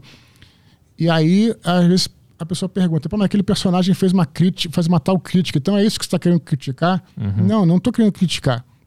Eu estou colocando a visão do personagem, não é que seja minha. Porque se você entender que tudo que o personagem pensa e faz é uma visão minha, pô, você nunca vai poder fazer um vilão, por exemplo. Né? Uhum. Né? Você vai ser criticado porque você, um vilão, uma, deu um soco no outro. Falou, tu, tu é um cara agressivo? Não, cara, isso aí é uma história. Uhum. Tem um vilão, tem personagens bons, maus, ou personagens cinzentos, mas que tomam atitudes boas e más, né? Uhum, uhum. Então não, eu, eu, eu, tento, eu deixo essas conclusões, não é que seja ou não seja uma crítica, eu deixo essas conclusões para o leitor. Uhum. Eu acho que é melhor, que a arte é interpretativa, né? Uhum. Se Está... você cravar, eu acho que se você cravar assim, olha, eu sou o autor e essa é a visão correta sobre minha história. Uhum. Eu acho que isso deixa eles, particularmente, talvez fazendo aqui um. lançando uma, uma breve polêmica, talvez isso é, não seja tão arte, vira uma coisa técnica. Uhum. Porque eu acho que a, a, arte ela, ela admite a interpretação. Qualquer uhum. arte, não é só a literatura. Então você fala, olha, essa aqui é a única visão possível, que é a minha. Pô, eu acho, não sei, acho que perde muito a obra com isso. Uhum. Tu, tu acha que a parte da função da arte é justamente causar essa confusão e, e, e cada um reflexão né? de uma maneira? É reflexão? Confusão, reflexão, acho que sim. Acho que sim, acho que isso é o barato. Acho que é um pouco de confusão também que a arte causa na humanidade de forma geral. Em que sentido, assim? Você dá um exemplo. Se, se, se uma mesma arte consegue ser interpretada de inúmeras maneiras diferentes por cada indivíduo, ela não acaba trazendo essa confusão e a sociedade acaba discutindo entre si, porque eu uhum. achei aquilo X e o outro cara fala, não, achei Y. Vendo de fora, tu vê uma grande confusão acontecendo com algumas artes que são jogadas para a sociedade, né? Mas é a, a, essa é o objetivo da sociedade, precisa discutir e a discussão ela é positiva, eu acho. Você aprende muito discutindo e tendo visões diferentes, né? Hum. Então, é, tem a história. Como é que é aquela história do. Acho que é um mito de algum país africano que está no Joseph Campbell falava muito sobre isso, que é um autor. Né? Tem aquela história de um tinha duas aldeias, né? um, no meio tinha uma, uma, uma estrada e, é, e, aí passou um cara com é, o, um chapéu verde e, e outro com chapéu. E, um chapéu verde, assim. E aí o cara passou. E aí o, o não, aí, o, aí o cara passou, e aí um cara de uma aldeia que estava de um lado falou: Você viu aquele cara com chapéu verde? Aí o cara da outra aldeia falou: Olha, é, eu vi, ele estava com chapéu azul. Né? Aí outro falou: Não, peraí, eu vi, acabou de passar na minha frente, está com chapéu verde. Falei, não, cara, eu também vi na minha frente o cara passando com chapéu azul. Que história é essa? Eu vi, cara, tá, tá aqui. Aí eles começam a brigar. As aldeias começam a entrar em, em, em guerra. e aí ela, eles são levados diante, diante do rei. E aquela briga, né? É, e aí, o, aí estão prestes a, enfim, as coisas irem para vias de fato. E aparece um cara que é um deus palhaço. Hum. Por isso que os deuses palhaços, é os Joker, né? Uhum. São importantes na mitologia. Uhum. E aparece e, e mostra que é um chapéu dividido. Né? Do lado daquela aldeia era um chapéu era, era verde e do lado dessa aldeia aqui era, era azul. Então os caras realmente viram aquilo, uhum, uhum. só que sob sob é, olhares diferentes, mas eles viram mesmo é, viram a, a, verdade, né? Só que eles não tinham capacidade de enxergar a verdade do outro lado. Estavam uhum. tão presos na sua aldeia que eles não tinham a capacidade de enxergar a verdade do outro lado. E aí o Deus fala: "Você me desculpa que eu eu sou, um, eu sou um deus palhaço e essa é a minha função, na verdade. Então, então Interessante pra caralho. Então, é, e aí não, vocês é, viram, vocês, precisam enxergar também é, é, a, a, visão do outro sobre, sobre aquela história. Uhum. Então, é, é, eu acho que a, a, a discussão ela faz parte. Você tentar entender, né? E você é, é, isso, você tem uma visão sobre alguma coisa, sobre a arte que você falou, eu tenho uma outra, posso, uhum. posso ter uma outra, posso ter a, a mesma, é isso, uhum. né? Mas é interessante porque esse deus palhaço, ele, ele quis causar essa confusão. É, eles, é, na mitologia, né? Esses deuses, é, como você falou, é Joker, né? Como eu falei, palhaços tal, eles têm essa, essa coisa de quebrar a, a, a seriedade para mostrar que né, eles, eles, não raro, eles andam do lado do herói e eles, eles é, até zoam o herói, né? É, para que ele né, veja que ele não é tudo aquilo no fundo, né? Uhum. Isso me lembrou também, é, também que não tem a ver tem, tem aquela velha história, né, também né, uma velha história do César, né? O César, Júlio César, uhum. entrando em Roma para o triunfo, né? E o triunfo era uma festa que se fazia em Roma em que você, é, você era Deus por um dia. Né? Os, os, os, generais eram deuses por um dia, porque venceram a batalha então Ele entrava todo com aquela, todo paramentado, tudo. E aí o, uh, é, o escravo dele, ele, ele até botava um escravo, isso é uma anedota, não sei se aconteceu. Uhum. Botava um escravo que o escravo ficava falando: olha, é, hoje você está nessa situação, mas lembre-se que você é apenas mortal, né? Que, que apesar de toda aquele aquela emoção do momento, no fundo é isso, né? Nós somos mortais, né? Então que é para quebrar essa, às vezes a tua emoção você se acha o máximo, né? Na verdade, todo mundo vai pro mesmo buraco, a verdade é essa, né? Uhum. Então, e os deuses palhaços, eles também têm essa função. Se você pegar, por exemplo, lá no, no, no Matrix, o primeiro Matrix, tem aquele Mouse, que é um personagem que é esse personagem que na, é, em técnicas literárias a gente chama de pícaro, que também. Ah. Pícaro é um, é um, é um arquétipo de técnicas literárias que você. que é esse personagem que vai instigando, sabe? Tipo, ele zoava os outros, ele falava, pô, vocês estão me olhando assim, mas na realidade eu sei que todo mundo aí tem o seu problema, tem o seu. Né, você não olhou para a mulher de vermelho? Então não sou só eu que, que fico aqui vendo. Hum, vendo... Sim, Lembra disso? Cena. Quem era? Bota esse personagem aí na tela para lembrar da cara dele. Mouse é o nome do personagem. Ah. É, e aí ele, ele, era, ele, tem, é, ele tem esse arquétipo do pícaro, que é um arquétipo desses deuses jokers, né? Aí ele. Puta, eu não lembro da cara dele. Mas eu lembro dessa cena do aí, ó, ele, da mulher de vermelho. Isso eu lembro claramente na, na, minha, na minha memória. Mas ele, ele, era um, ele, era um, ele era um coringa, então. Ele era um, é, Joker no filme. Isso, é. Assume essa. É, não estritamente, né? Mas assume essa, assume essa capa, né? E aí, quando, nesse momento que ele fala, né? Ele, é, ele fala. É, ele bota a mulher de vermelho.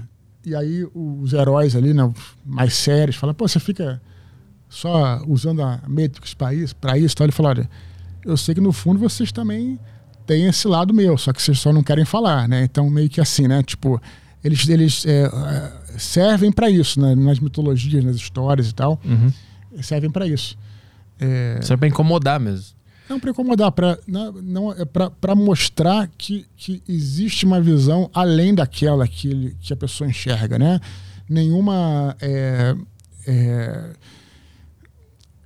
visão é, é absoluta sobre, sobre aquilo que sobre aquele sobre aquele assunto, né? Uhum. Então, é, tô falando isso porque você falou sobre a discussão aí de da arte, né? De cada um interpretar de uma maneira diferente, né? Sim, então, é, eu, eu enxergo a arte como esse grande Joker.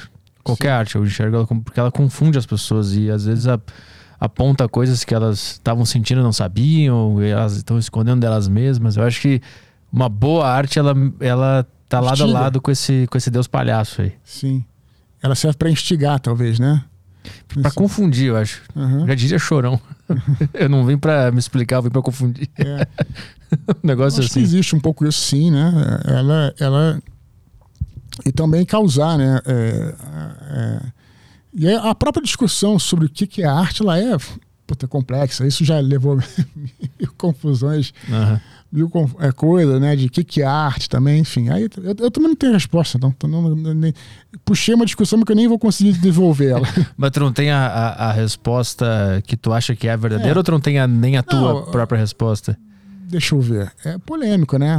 Eu, eu a- como eu falei, né? A arte acho que funciona se ela for interpretativa, se você puder tiver um sentimento envolvido. Não sei, cara. Não, não, não, não pensei numa definição assim, sabe? Tipo, Uhum. Você não pensa muito sobre o, que, que é arte, o que, que eu tô fazendo aqui? Tu só faz a parada, eu tô sacando que esse é o teu perfil. eu sou mais pragmático nesse sentido. Mas o que que eu tô fazendo aqui, o que você diz na Terra, você tá falando? Não, não, eu digo da. é, também. Não, eu falei de escrever o livro, né? Aham. Essa coisa de encerrar, né? Ter uma, fazer um trabalho legal, né? Levar o livro às pessoas, levar um entretenimento às pessoas. Aí sim, eu acho, né? Tem um Uhum. objetivo, uma motivação. Tu, tu disse no início da conversa que demorou uns. uns- quantos anos pra publicar o primeiro livro que tu escreveu? Demorou um tempão, né? Acabei em 2005.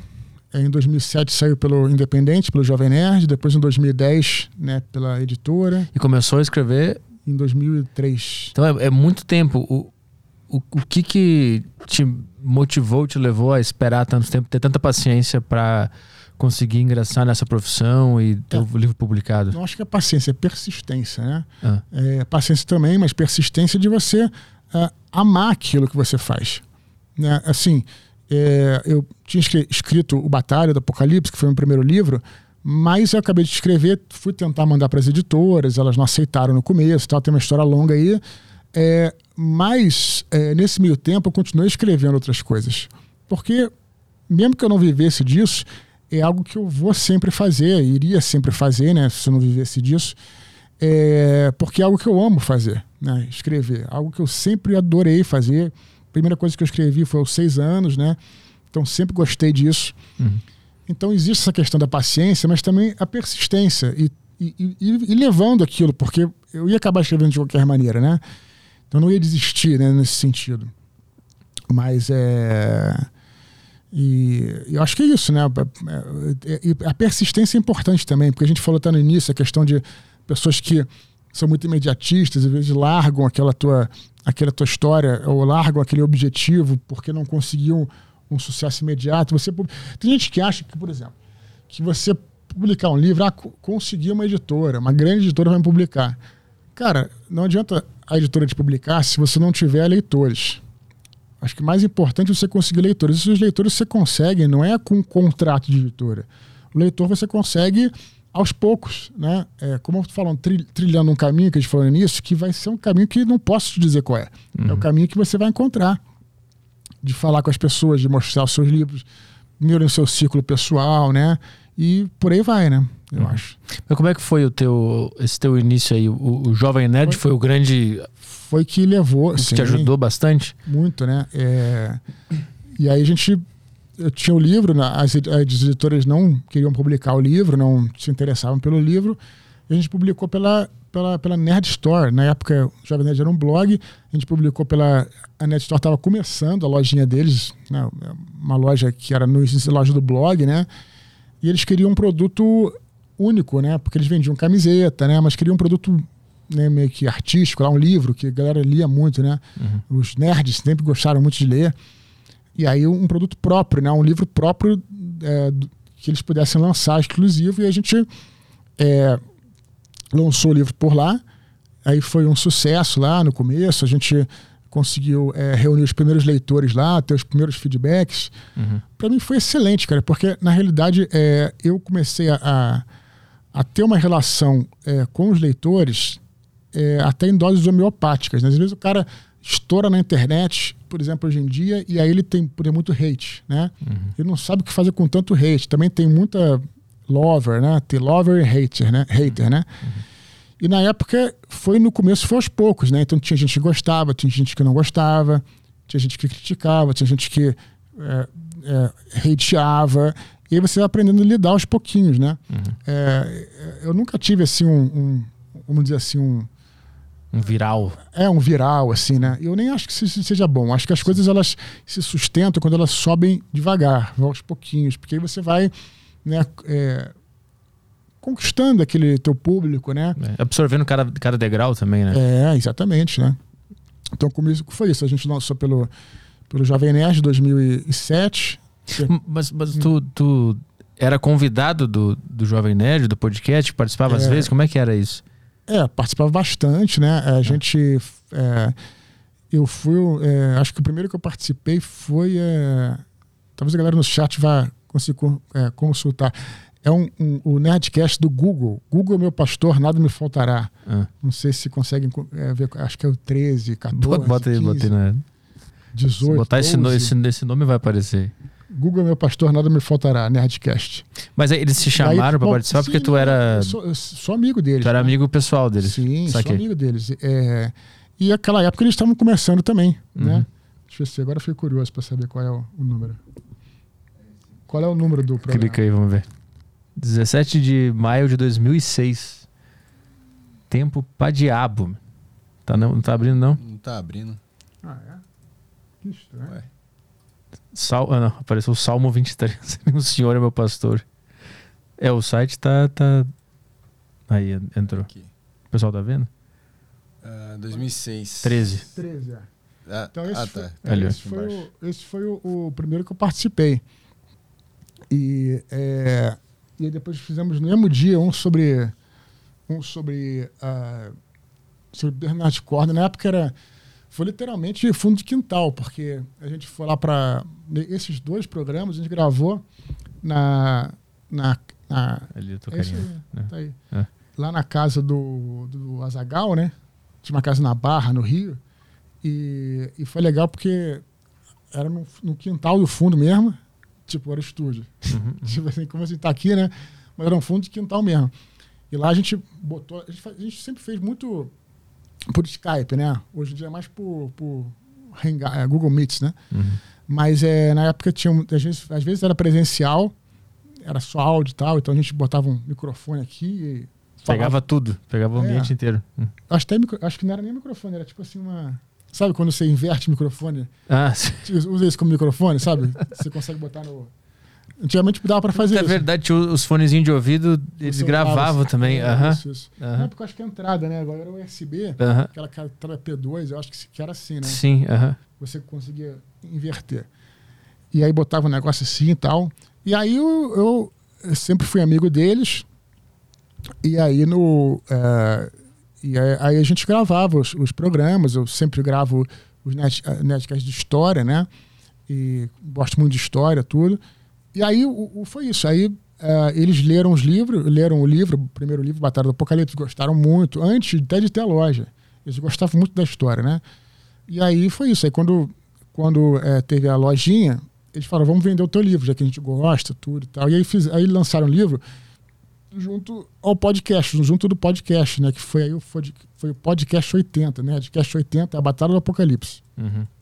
Quem quiser aí é, viver uma jornada nostálgica de volta a 2007, qualquer hora escuta lá, né? Bom, maneiro. E aí o público do Jovem Nerd Isso. gostava de ti também, porque eu estava envolvido ali. E aí essa, essa primeira venda do teu livro deu É, certo? Como é que foi? Deu certo, deu certo. Depois a gente fez outra tiragem e tal. Mas é, é, a galera gostava, né? Assim, é, e, e- e não só gostava, como ah, é, acreditava muito nas coisas que eles falavam. E, e- e foi realmente do coração. A- a- o, o Nerdcast que a gente fez, o, o, o- programa que a gente fez sobre o Batalha do Apocalipse, que é esse meu primeiro livro, é, eles falaram muito bem do livro e tal, porque eles não é porque era propaganda, era propaganda também, mas porque eles realmente adoraram o livro, né?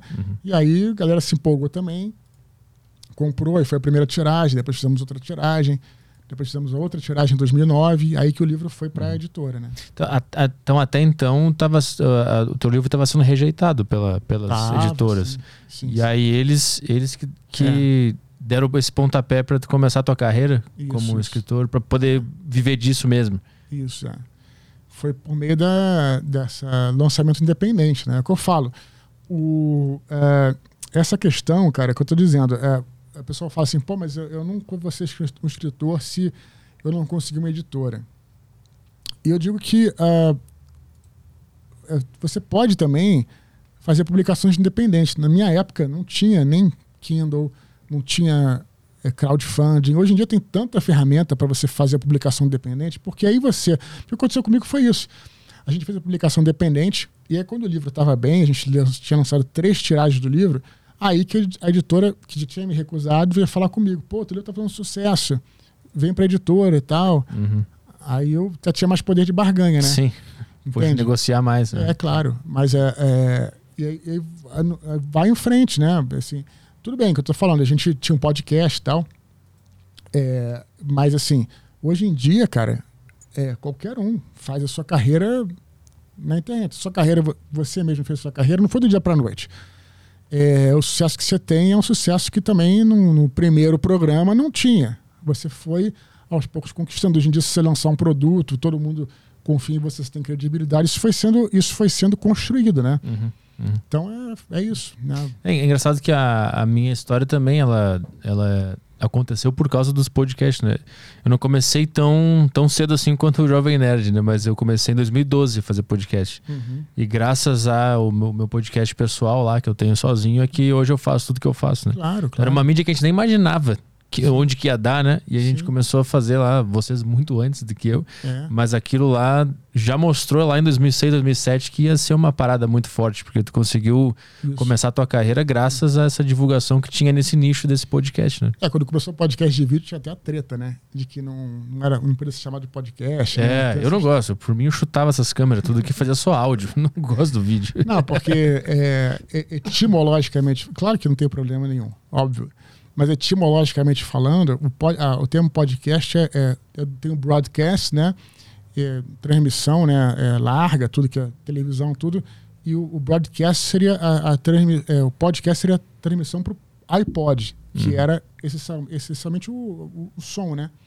Então daí que veio podcast. Então, é, etimologicamente falando, é mais correto você chamar o podcast de áudio. Mas, cara, isso aí é irrelevante, né? Se você pensar bem. Sim. Então é. é- é- mas aí. é, então o, o começo era áudio também por, ca- por ca- por causa da, é, da. da banda, que não tinha banda, não tinha banda larga na época. Sim. E também acho que tinha uma coisa muito da, de rádio, né? De ser um programa de rádio e não um Tinha- programa de TV, né? Tinha, mas, mas eu acho que no fundo eu não, não tinha vídeo por causa da, da, da É? banda, né, cara? Uhum. Você, na, é, 2006 era internet de escada praticamente. É.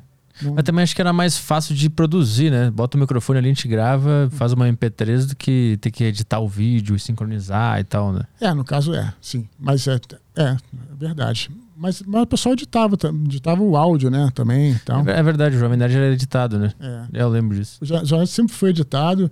é, eles até brincavam, né? Que, que é, é, eu, eu- eu acho que hoje, eu acho que eles não, não gostam de não editado, né? Porque na época a gente brincava também, falava que não, edit, não editar o áudio, é, ia, enfim. Claro, aqui a gente está no estúdio também, tem que considerar isso, né? Uhum. Fazer de casa, não editado é complicado, né? Sim. Aí toca o interfone, aí troca aí o, Aqui toca, às vezes a aí gente o deixa. negócio, como é que fala? Tem o, tá, tá, tá, tá, tá, lá embaixo tá, passa, Obra. passa o carro Ah, e tal, sim. então tem Ah, isso. é. Uhum. Mas é aí é- era áudio e era E era basicamente, na época a minha internet inclusive era discada, tinha que baixar o MP3, né? Uhum. Não tinha nada de aplicativo Spotify, não existia isso. Tinha que botar no MP4 Mas- player. Então, Lembra mas aí que, eu- aí que eu ia chegar. É. Mas aí que eu ia chegar. A, a- o assunto saltou da literatura podcast, né? Mas vamos lá. É, eu acho que os podcasts, no caso em áudio, eles, é, eles vingaram porque por causa do timing. Esse timing foi muito importante. O timing é, dos players, é, dos players de Os portáteis esses. portáteis. Tinha um MP3 player e um MP4 player, eu lembro Isso. disso. Porque a primeira vez que eu escutei é, o Netcast, antes desse que eu participei, eh, já tinha uns 40 minutos e tal, eu falei, cara, nunca vai dar certo isso, cara.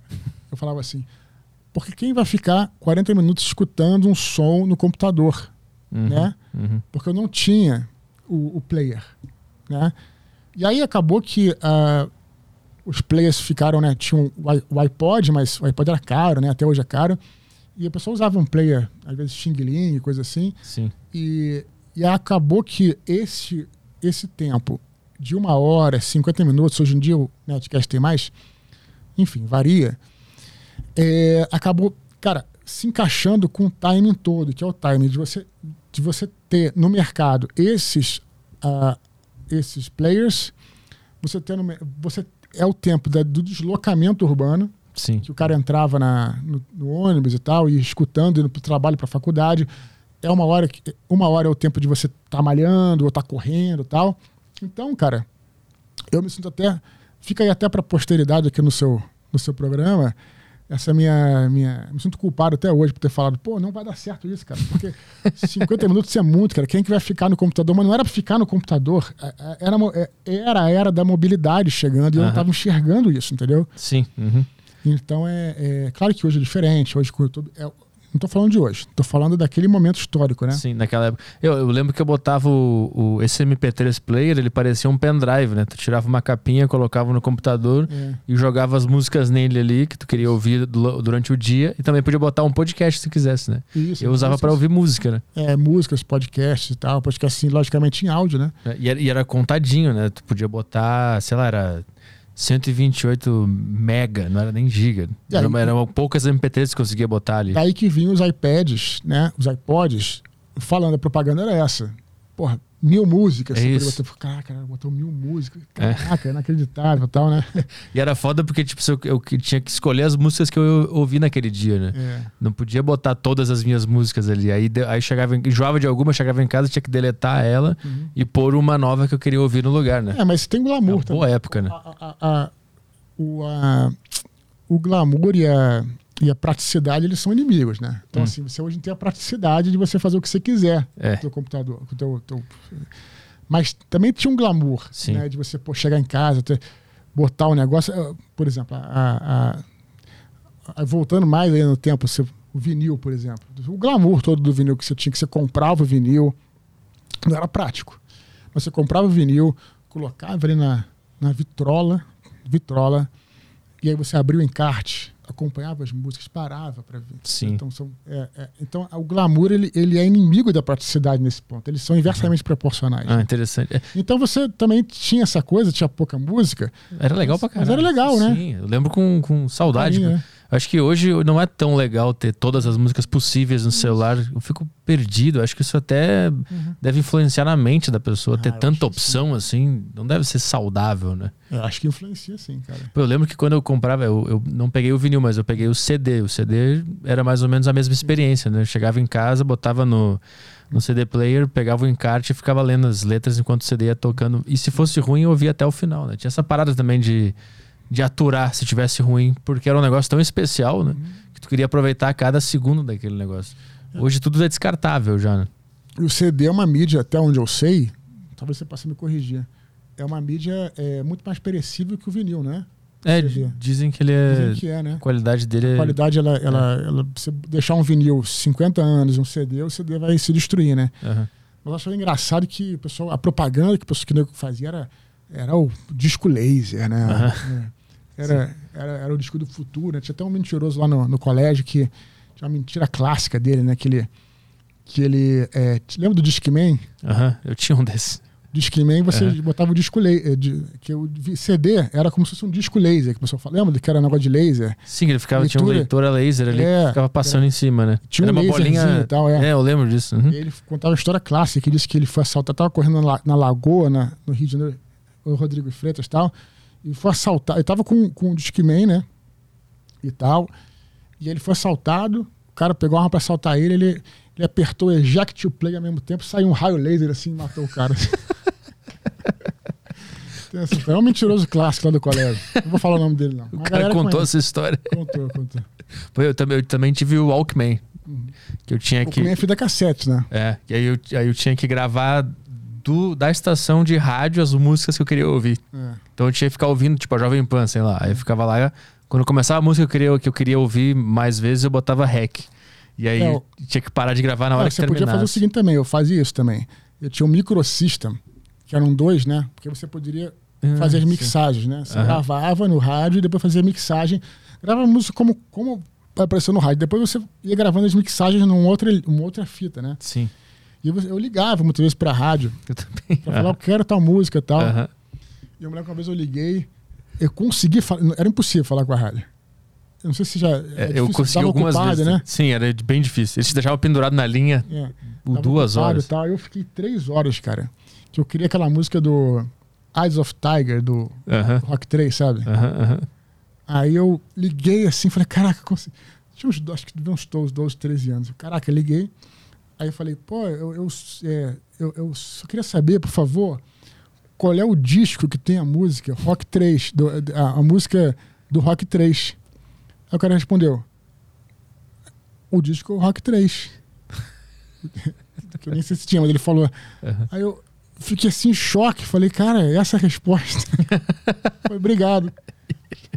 Foi traumático, lembro até hoje, cara. Que eu fiquei, achei que o cara ia falar, de um, Explicar tudo. explicar tudo, né? Eu ligava pra ouvir Mamonas, eu ligava pra, pra Jovem Pan Aham. pra pedir a Robocop Gay versão ao vivo. Porque eu tinha o CD, mas não Mas tinha você versão ao foi atendido? Uma vez eu fui. Aham. Uma vez. Eu lembro uma vez que eu consegui falar com a, com, com a moça, aí eu pedi a música, e tinha outra coisa também, né? Tu pedia a música e ficava ouvindo a, a programação até tocar, né? Eu Claro. lembro que eu ligava de novo, e aí, vai tocar quando? Uhum. Tá chegando já, e ficava ouvindo e não tocava, não tocava. Aí duas horas depois tocava a música que tinha pedido. É. Bons tempos, bons tempos. Então, é aquela coisa. Hoje em dia você encontra tudo isso na internet, mas não tinha o glamour, né? De você É, né? ligar e toda aquela coisa, né? Vamos ver se tem as perguntas da galera aí? Vamos lá. Bora, é, tem pergunta em áudio aqui, só pra você colocar o Ah, vamos lá. fone. Eu boto aqui, né? É. Espera um pouquinho. Vai. É, vamos lá pro áudio do André. Boa tarde a todos. Eu gostaria de perguntar ao Dudu como manter um ritmo de escrita constante e não acabar se perdendo em bloqueio criativo e tudo mais. Abraço. Boa.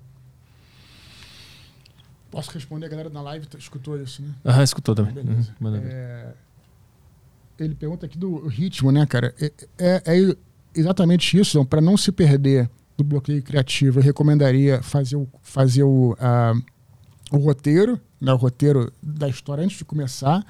Você sabe tudo que vai acontecer do começo até o fim da história, né? E para não perder o ritmo, é literalmente isso. Você escrever todo dia, tenta escrever todo dia. Mesmo que não saia como você quer, mas tenta escrever ah, um parágrafo que seja, dois parágrafos. Eu acho que. é, e aí você. Como eu estou te falando, pô, é, existem várias técnicas literárias, mas acho que vários autores concordam com isso. De que, nesse ponto, de escrever todo dia é essencial. Porque você não perde fio da meada, você vai se mantendo empolgado com a tua história. Você- a, história vai, a história fica na cabeça todo dia, vamos dizer assim. De repente, fazer uma pausa no fim de semana. Eu escrevo todo dia, menos domingo. Sábado eu faço uma jornada de trabalho reduzida, como um trabalho normal, né? Como um emprego normal. E eu acho que com isso você consegue. Ah, mas eu não tô com ideia, não tô conseguindo. Cara, mesmo que você fique duas horas em frente ao computador e escreva só um parágrafo, já é lucro, eu acho. Para mim não pode, não posso acontecer isso porque eu tenho prazo, mas para, né, pro Quem tá começando o nome agora? dele aqui que ele perguntou. Como é que é o nome? André. André, né, que perguntou e tal. E em relação a, a- ao bloqueio criativo é isso, né? Eu acho que ajuda muito se você tiver um roteiro. É o como eu faço, mas lembrando que isso aí é varia de, de- de- varia de escritor para escritor. Cada artista acaba desenvolvendo a própria técnica, né? O próprio ritual claro, de Claro, escrita. claro. O, o Stephen King, por exemplo, ele acha que isso é uma grande besteira que eu tô falando. Ah. Tem um livro excelente dele aí. Vou fazer a propaganda do livro dele antes de fazer do meu. Antes de fazer do meu. É o Sobre a Escrita. Muito bom o livro do Stephen King, que não é uma ficção, é um livro que mistura. Ele fala como é que é o processo criativo dele, mas também é um livro biográfico, autobiográfico, fala um pouquinho dele e tal. Interessantíssimo, sobre a escrita. E lá ele fala do método dele que ele chama método de encontrar um fóssil. Para ele escrever um livro, é como se estivesse escavando algo e encontrasse um fóssil, encontrasse a ponta do fóssil.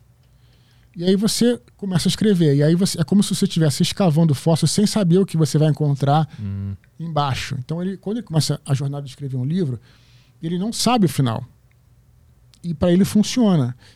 Eu acho que ah, eu sou muito fã do Stephen King, sobretudo da, do desenvolvimento de personagens, mas eu acho que talvez por isso alguns finais não sejam tão fechadinhos. Mas tudo bem, não é uma crítica, é apenas uma observação.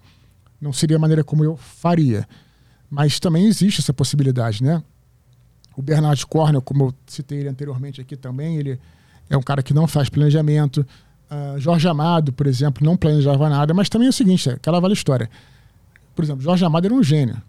Não tem como você competir. Então, nós que somos réis mortais, temos que usar essas ferramentas. Se for um gênio, pronto, se é um gênio, você tá com a tua vida ganha. Jorge Amado não fazia roteiro, segundo ele, não revisava os livros, não reescrevia os livros. Quer dizer, Caralho. mas aí, porra, sabe, tipo, eu não tenho condição de competir com ele.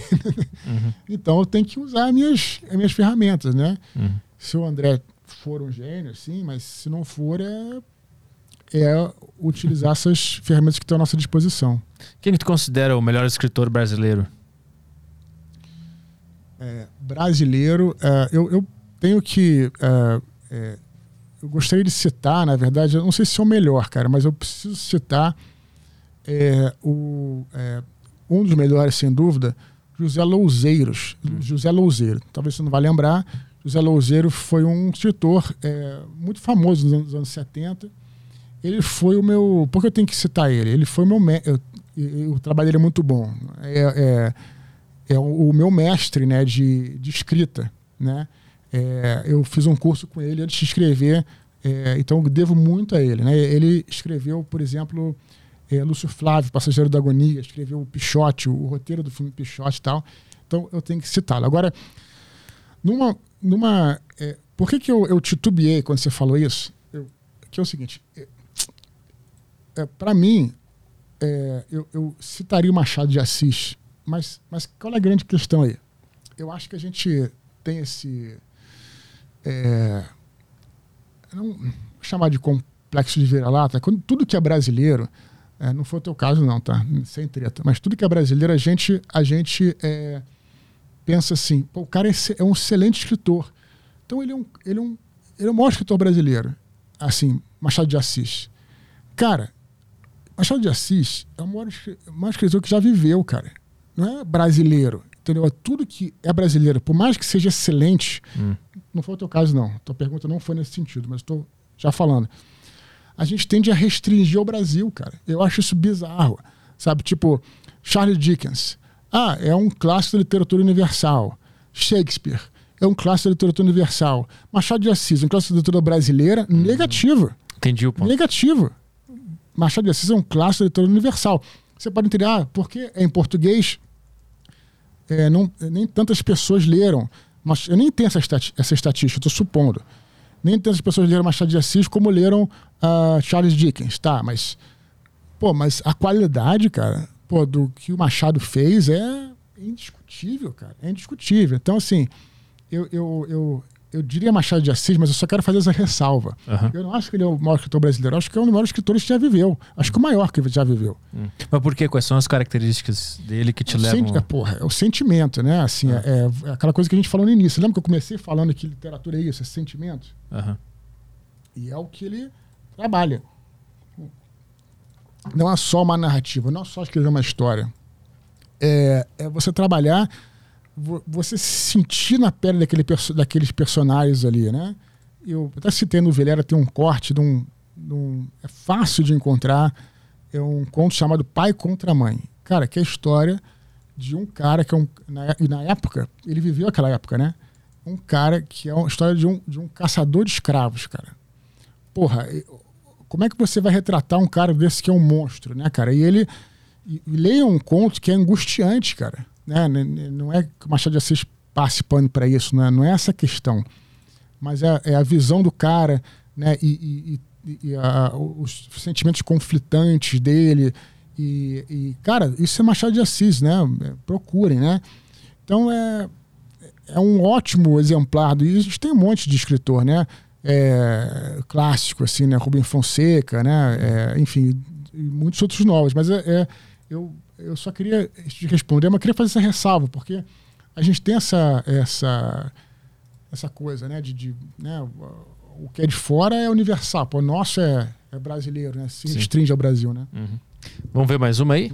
Tem a próxima pergunta aqui que é do. É em texto, na verdade, é do JP Silva. É, é escritor, o JP é escritor, é independente. É, o universo RPG influenciou de alguma forma na sua produção literária? Abraço. Totalmente, cara, totalmente. Para mim, o RPG foi uma. É até hoje um laboratório, né? Para escrita.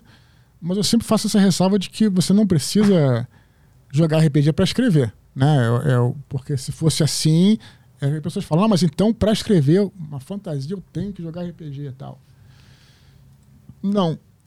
É, senão antes do RPG ninguém escrevia. Então eu faço essa ressalva. Mas para mim o RPG ele, ele ajudou muito porque é, o RPG você pensa numa história e você enfim, na literatura tem que escrever, nem que seja um conto de 10 páginas, vai demorar tempo para escrever. Você vai entregar para os amigos lerem, para o pai, para a mãe ler tal, e ele vai demorar mais 15 dias, que seja. O RPG é uma, é uma maneira de você é, aplicar a sua história na hora. Sexta-feira à noite, a galera vem aqui para casa tal, tem uma ideia para uma história, vamos, vamos jogar. Aí você aplica a história ali em loco, né, cara, na hora. Uhum. Isso te dá é, te dá a visão de conflito, por exemplo, te, te ensina a as famosas curvas dramáticas que toda história tem que ter. O que é uma curva dramática? É, toda história é assim, ela é, é tensão de extensão, né? Como se pegasse um arco, né?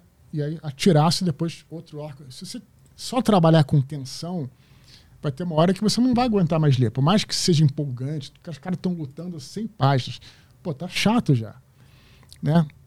Ou nada acontece por 100 páginas. Também tá chato. Precisa ter. Não é, quando eu falo tensão, não é, não é luta física, mas assim, é, é o conflito se apresentando para que você resolva aquele conflito, né? Então, a, o RPG te dá essa, essa, essa, essa, essa vivência de curva dramática no sentido de que você vê aquilo. Isso é, é foda, cara, porque é, a, a, narrativa é isso, né? Como eu falei, curvas dramáticas, e você vê na, no jogo da mesa lá. Então, por exemplo, você está narrando uma história e de repente você vê que uh, os, as pessoas, né, os jogadores estão chate... estão é, entediados. Começam lá a fazer torrinha de dado lá, ou começam a mexer no celular hoje em dia, na época, no celular e tal. E aí você vê que uh, a própria mesa está pedindo atenção. Uhum. Assim como o leitor pediria uma atenção. Na... Você entende? Sim. Aí você tem que colocar, nem que não esteja planejado, tem um ataque do, dos orcs aí tal. Depois você entende, depois você vê como é que se encaixa tal. Ou então, no caso. Estou falando num caso de um RPG clássico, como Dungeons and Dragons, mas você está citando o Call Cthulhu, né? Pode ser uma. Não precisa ser um, uma tensão física, né? Pode ser uma tensão psicológica, mas enfim. Então, RPG ele te dá essa visão de curva dramática. É, você também pode roubar os personagens para suas histórias. Você, é, você tem um personagem. É, tem alguns livros meus que eu, é, parte da história, eu joguei na mesa. E aí, é, o meu irmão, por exemplo, Thiago, o Rex, famoso Rex aí, é, ele criava personagens e eu pegava esses personagens e o personagem dele lá e, e coloquei nos no meus livros, né? Copiando a maneira como ele agiria, né? Então também você pode fazer essa, esse roubo aí, no bom sentido, né, de, de personagens. Mas é importante lembrar que são mídias diferentes. Hum. Não é literatura, não é RPG. E a galera, eu acho que é, muita gente que joga, que quer ser escritor, quer escrever, confunde muito. Acha que é só você relatar o que se passou na mesa de jogo que você vai ter um bom livro. Tem nada a ver. Né? Você pode usar como, é, como uh, laboratório, mas a literatura tem outro ritmo. É, é, é, você tem que, em geral, é bom que você. Na mesa de jogo, cada personagem é um protagonista, né? É bom você eleger um protagonista, né? Você pode ter vários, mas aí você. Eles geralmente não. não um protagonista. Por exemplo, Martin, né? George Martin tem. Trabalha com vários núcleos, né? Uma série, você viu, deve ter visto a série de Game of Thrones. Tem lá o Jon Snow e tem lá a Daenerys. Mas eles são protagonistas, mas eles estão em núcleos diferentes. Uhum. Aí você vê o que acontece quando dois protagonistas se juntam, dá ruim porque hum. eles brigam com a atenção do leitor. E aí começa ali uma, um conflito de, de protagonismo. Não dá muito certo. Esse encontro tem que ser calculado ou ele não pode acontecer? É, talvez possa acontecer num, num, num, em algum momento, né? mas tem que ser muito bem calculado e, uhum. e é melhor você eleger um, eleger um protagonista. Né? Uhum. É complicado, é complicado, isso mesmo. Né? Mas é, é então, essas coisas todas tem que. Não é você transpor o RPG para a literatura. A literatura é outra mídia, né? Que, enfim, é, é diferente, eu acho. Mas me ajudou muito, ainda me ajuda, ainda consigo jogar às vezes. Para escrever um, um, livro, tu estuda algo sobre o comportamento humano, a psicologia humana, para entender tudo isso? De por que, que dois protagonistas é, disputam a atenção do cérebro humano? Esse tipo de, de característica de um bom livro tem esse ah, estudo?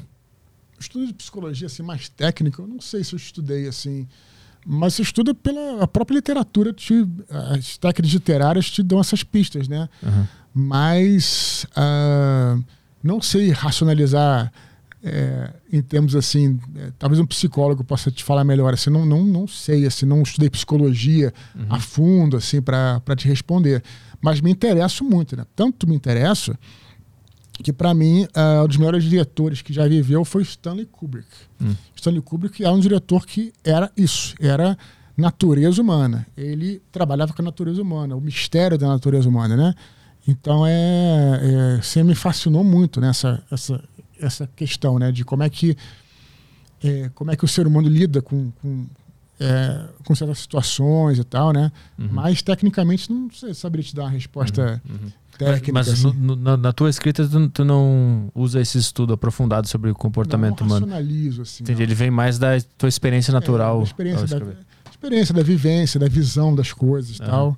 Eu acho que, no, só para complementar, eu acho que uh, a gente tem que, para respeitar a verossimilhança, a gente tem que entender realmente como é que um personagem, naquelas situações, reagiria a uma, um episódio, por exemplo, uma situação, né? Essa reação tem que ser verossímil, né? Se você estiver falando, por exemplo, mesmo que você está falando uma história de fantasia, né, com um cara que, enfim, é super poderoso, como é que ele agiria naquela situação, enfim, é, é, é isso, né? Você para ser verossimilhante tem que pensar como é que seria a reação, né? De, da, a, o, a, o, o, que me levou, é, é, por exemplo, à questão da ficção histórica, foi essa coisa incrível, cara. Como é que seria como é que seria assim se você é, pudesse voltar no tempo e você fosse falar com um pastor de ovelhas na Palestina há, há dois mil anos atrás? Como é, como é, como é que você parasse assim? Como é que, como é que seria a cabeça desse cara? Uhum. Isso que me fascina, entendeu? Claro que você tem que estudar. Aí você estuda é, a, a, a, história, né? Como é que era, como é que é a vida é, você tenta entender como é que é a vida daquele né, que envolve, qual o cenário que envolve.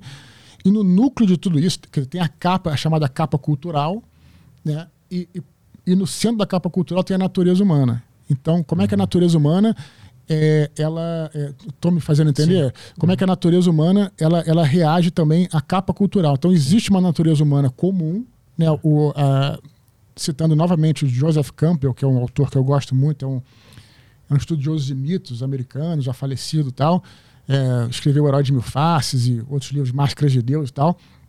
Ele fala muito isso da natureza humana, que ela é, ela é basicamente igual né, para todos os seres humanos no mundo inteiro, mas as reações humanas mudam muitas, muitas vezes por, por causa dessa capa cultural uhum. Né, que aí varia segundo de acordo com a sociedade, né? A forma Isso tudo é muito fascinante. Ela se expressa, vai mudando de acordo com o contexto, né? Sim, sim. Mas o que, o que molda essa capa cultural que é uma loucura? Porque aí o que vem primeiro, o ovo ou a galinha, né? Vem a natureza molda... humana ou vem a cultura que ele está inserido? A natureza humana, sem dúvida. Sem dúvida, a natureza humana. Mas, mas o que, o que, que, gera essa cultura? É o cenário, né? onde hum. ele vive. Então, por exemplo, você vê, por exemplo, que uh, um é, um pigmeu, por exemplo, que mora na floresta, ele tem, uma, ele tem uma, um, um sentido de dimensão muito diferente do, do, do, sujeito que mora numa planície, por exemplo. Né? Uhum. O que molda essa capa cultural é um, o universo onde está inserido, o cenário onde você está inserido, o mundo que você está inserido,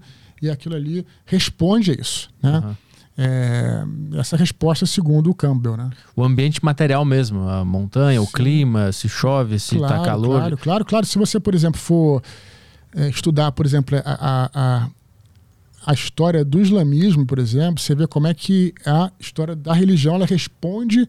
Claro que existem islâmicos no mundo inteiro, uhum. mas a história da religião ela responde também a um ambiente desértico, né? um ambiente uhum. de viagens, é, um ambiente, é, a construção das mesquitas, por exemplo, que você lava o pé para entrar e tem. É, é, um, é, tapetado, sabe? Tipo, responde também. Até mesmo a cultura, claro, a religião e a cultura estão ali lado a lado, né? Sim. Então, é, e, e, logicamente as necessidades que você tem, né? É, é, de você. povos, por exemplo, ah, os povos são mais belicosos, né? Mas porque eles são maus? Às vezes não é, porque, quer dizer, não é, na verdade mas é porque é, os vikings, por exemplo, né, eram cara malvados tal, na realidade eles viviam ali numa situação que é, tinha várias tribos próximas, né, e, e, e, havia guerras entre as tribos, e você tinha um inverno muito rigoroso que você precisava estocar, portanto você desenvolveu toda uma tecnologia em volta disso, é, precisavam expandir para o sul, para quando, a, quando a, é, não vou entrar aqui também, que eu nem sou especialista em história viking. Eu estou só dando um exemplo, né? Uhum. História romana eu posso falar um pouquinho mais, mas história viking, mas só estou dando um exemplo para dizer que isso responde às necessidades da, daquelas pessoas em, e, e, com um cenário que as envolve, né? Com o ambiente que as envolve. Uhum, uhum. É o, o, teu foco de, de, de, conhecimento histórico é do período do Império Romano, é isso? É, porque eu escrevi esses quatro livros de fantasia, né? A Batalha do Apocalipse, Os Três Filhos do Éden, e aí uh, sempre gostei muito de, da época romana tal. Uhum e aliás está em alguns livros de fantasia meus. E quando eu acabei de escrever o último livro, que foi Paraíso Perdido, o último romance, eu falei, pô, quero me dar um passo à frente, desafiar é, e escrever uma ficção histórica, né, que é uma coisa mais próxima à realidade. Aí fui é, escolher qual período histórico que eu, que eu mais gosto, assim, que, que aí é o período romano, né? Uhum. E aí, que não me ajudou muito, porque o período romano é muito longo, né? Sim mais de mil anos de história no Ocidente. É, é muita coisa. No Ocidente. E aí eu tinha que escolher uma época. E aí, como se fala muito sobre o período glorioso do Império Romano, Júlio César, também se fala muito sobre aquela época do gladiador, que foi o auge do Império Romano. Mas eu vi que é, se falava pouco sobre a decadência do Império Romano. Uhum. E eu acho maneiro, cara. Eu acho que é o período obscuro ali que é a parte bacana, que tem, tem fontes, mas também tem muito, muita, tá pra, tem muita lacuna para você trabalhar, né? Uhum. E aí fui olhar ali naquele recorte da decadência do Império Romano e descobri que é, tinha havido uma, uma grande perseguição, né? a última grande perseguição dos cristãos foi 303, foi um episódio basilar da decadência do Império Romano. E falei, opa, então parece, parece interessante. Mistura tem religião, tem tudo, um monte de coisa junto e tal. E aí fui olhar é, nesses mártires, né? E o mais interessante deles que eu achei foi São Jorge, porque São Jorge ele não só era um militar, o que já distou um pouco da nossa imagem de santo, como também é, é, é, um, é um. Ele não só era um militar, como ele era um, um, um, guarda pessoal do imperador. E a gente, como escritor, procura conflito, né? conflitos internos, principalmente. Então você imagina como seria esse cara. Né? Quer dizer, um cara que é, foi martirizado, mas ele tinha tudo. Ele, ele não era, ele era um militar e ele estava do lado do imperador, cara. Segundo uhum. a tradição lá, o imperador não queria matá-lo, tudo. Enfim, mas isso é só no final da história dele, né? Tem toda uma coisa que se desenrola. Então, cara, tem um personagem incrível. Pô, posso falar sobre a história do cristianismo, posso falar sobre várias religiões, posso falar sobre cultura, posso falar sobre. Cara, tá tudo acontecendo naquela época, né? Tinha invasões, as famosas invasões bárbaras, Uhum. que hoje se fala mais em migrações bárbaras no norte, Por que, que mudou para É- imigração? porque ah, ah, havi- houve invasões bárbaras, né? Porradaria mesmo, que aliás é, um- é uma coisa que eu retrato no, no segundo livro do Santo Guerreiro, né? Que é o Ventos do Norte, teve porradaria, mas a, a, a, a penetração é, dos, da- dos povos germânicos, das tribos germânicas, é, pro, é, a- pro, pro sul, né, no caso, né, ela nem sempre se deu violentamente. Hum. É, é, é louco você pensar, por exemplo, que é, o- em certo ponto da história, o cristianismo é, é, entrou nas tribos bárbaras antes de ter entrado, de ter conquistado, claro, de ter conquistado muitos romanos. Em algum momento, em, em determinado momento, por volta de 400 e pouco, por exemplo, que é depois do- da época que o livro se passa, mas só para você entender, é, tinha germânicos cristãos e romanos é, que, não eram cristãos. E aí, de repente, tinha mais cristão lá para baixo. Então, é, qual a identidade que você ia escolher? Tá entendendo o negócio? Então, houve batalhas violentas, né? Então, você também pode entender como invasões e tal, mas é, muitos deles é, é, é, migraram pro, pro, pra, por exemplo, no caso, né, para região da França, por exemplo, né? Os francos, que eram um povo germânico, que deu origem à França, né? O Carlos Magno era franco também, era um germânico, blá, blá, blá. enfim, foi descendo ali para Alemanha, depois França, tudo, e não necessariamente com lutas, né? Então, essas então é, é disputado esse termo de invasão por causa disso, é? Uhum. E, e, ah, então eles foram migrando, né? E, e, e no, no, no leste, eh, os grandes inimigos eram os persas, né? Desde, os desde a época dos gregos, os persas eram os inimigos que assediavam a fronteira romana pelo leste. E tinha, a, e, a- e tinha as, a- as rebeliões provincianas, porque quando o império tava, começou a se desarticular, toda a província falou: olha, eu quero ser independente, já que o imperador está fraco, é, eu vou ser independente aqui. Por que, que eu estou pagando para esse cara? Né? Tipo, se eu que mando, as legiões eu que estou comandando, por que eu estou pagando? Por que, que eu estou devendo, é, prestar, prestando contas ao imperador? Né? E aí teve várias rebeliões provincianas que foram sufocadas depois e tal. Cara, pô, imagina assim, muita coisa acontecendo. Então, assim, fascinante, né? Eu não sei se é um mito, mas dizem que, o- que o Império Romano caiu porque começou a ficar é, muito grande e muito liberal no sentido de comportamento. Isso é um mito que a gente ouve falar? Ou, ou Liberal, realmente- acho que é um mito. Liberal é um mito, mas é. O, o, o, o, não é uma. O que pode ter certeza é que não é uma razão só. É. Né? Uma série de consequências, uma série de situações que foram acontecendo ao longo dos anos. Né? Existiu uma. A expansão realmente, eles se expa- expandiram muito e depois não conseguiram é, segurar os territórios, né? O que é até engraçado, cara, porque na realidade é, esse fim da expansão, é, ele aconteceu até muito antes, né? Na época do, do Gladiador, o filme você deve ter visto, né? Já, já, já eles não estavam mais expandindo. O filme até é curioso, né? Porque você vê, é, quando o filme dá a entender, né, que eles estão avançando a linha, né? Quando chega lá o Maximus, aquele outro cara, tal, ele fala, ah, é, o cara fala uma frase de efeito, né? Diz que é, as pessoas devem entender quando são conquistadas e tal, né? Então dá a entender que eles estão avançando a linha para esmagar os bárbaros, mas não era. Aquilo eram as chamadas guerras marcomanas. Marcomanas foi um- uma, tribo, uma tribo também germânica e tal. Não, eles estavam segurando a linha. Ah, esses caras já estavam avançando, né? Já, já tinham estavam avançando e eles estavam segurando a linha. Então, para você entender que desde aquela época já não, eles já não estavam mais expandindo, né? Então já era um império muito grande, né? E muito é, mas aí tem a questão, tem várias questões. Tem a questão da própria, do próprio cristianismo também, que é, que é a grande questão central aí, porque tem hora, a quem você deve, qual é a sua identidade? Você se identifica.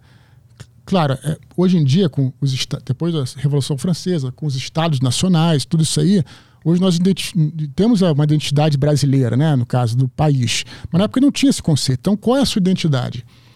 Ser um romano era uma identidade. Quer dizer, ser romano era necessariamente você falar latim, você ter um nome romano e você cultuar os deuses romanos, os deuses né, do panteão romano. Isso era o pacote de você ser romano. Quando você tem um nome romano, fala latim, mas começa a cultuar o cristianismo, a sua identidade romana perde uma perna, você compreende? Uhum. Né? Então, uh, isso foi acontecendo. Aí, ao, aos poucos, esses pilares, foi aos poucos, não foi de uma hora para outra, esses pilares que sustentavam a sociedade romana foram ruindo. Né? É, o próprio nome romano, por exemplo, né? tinha é, forças auxiliares né, que, que, que eram até mais poderosas que as legiões principais, que eram é, germânicas, né? eram belgas e tal. Esses caras nem sempre tinham nome de romanos, só para dar uma, uma, outra ideia, entendeu, cara? Uhum, uhum. E o, outra coisa que fazia parte da identidade romana era o Senado romano. Né? Você ter o Senado, ter um sistema político ali, o que também foi perdendo é, força justamente nesse período da decadência. Né? O, o imperador começou a se tornar mais absolutista depois do é, o final da crise do terceiro século, com um imperador chamado Diocleciano, e descobriu que a única maneira de manter os territórios coesos era saindo de Roma. Então você, você acredita que em certo momento da, do Império Romano a capital não era Roma? Hum. Foi mudado para o leste, para Nicobed, que é uma região na Turquia. Ele saiu de lá porque sabia que se ele ficasse em Roma ele ia tipo acabar que nem o Júlio César assim, né? Ia ser esmagado, né? Então a, as coisas foram acontecendo ao longo do, do tempo, do século. Então dos séculos, né?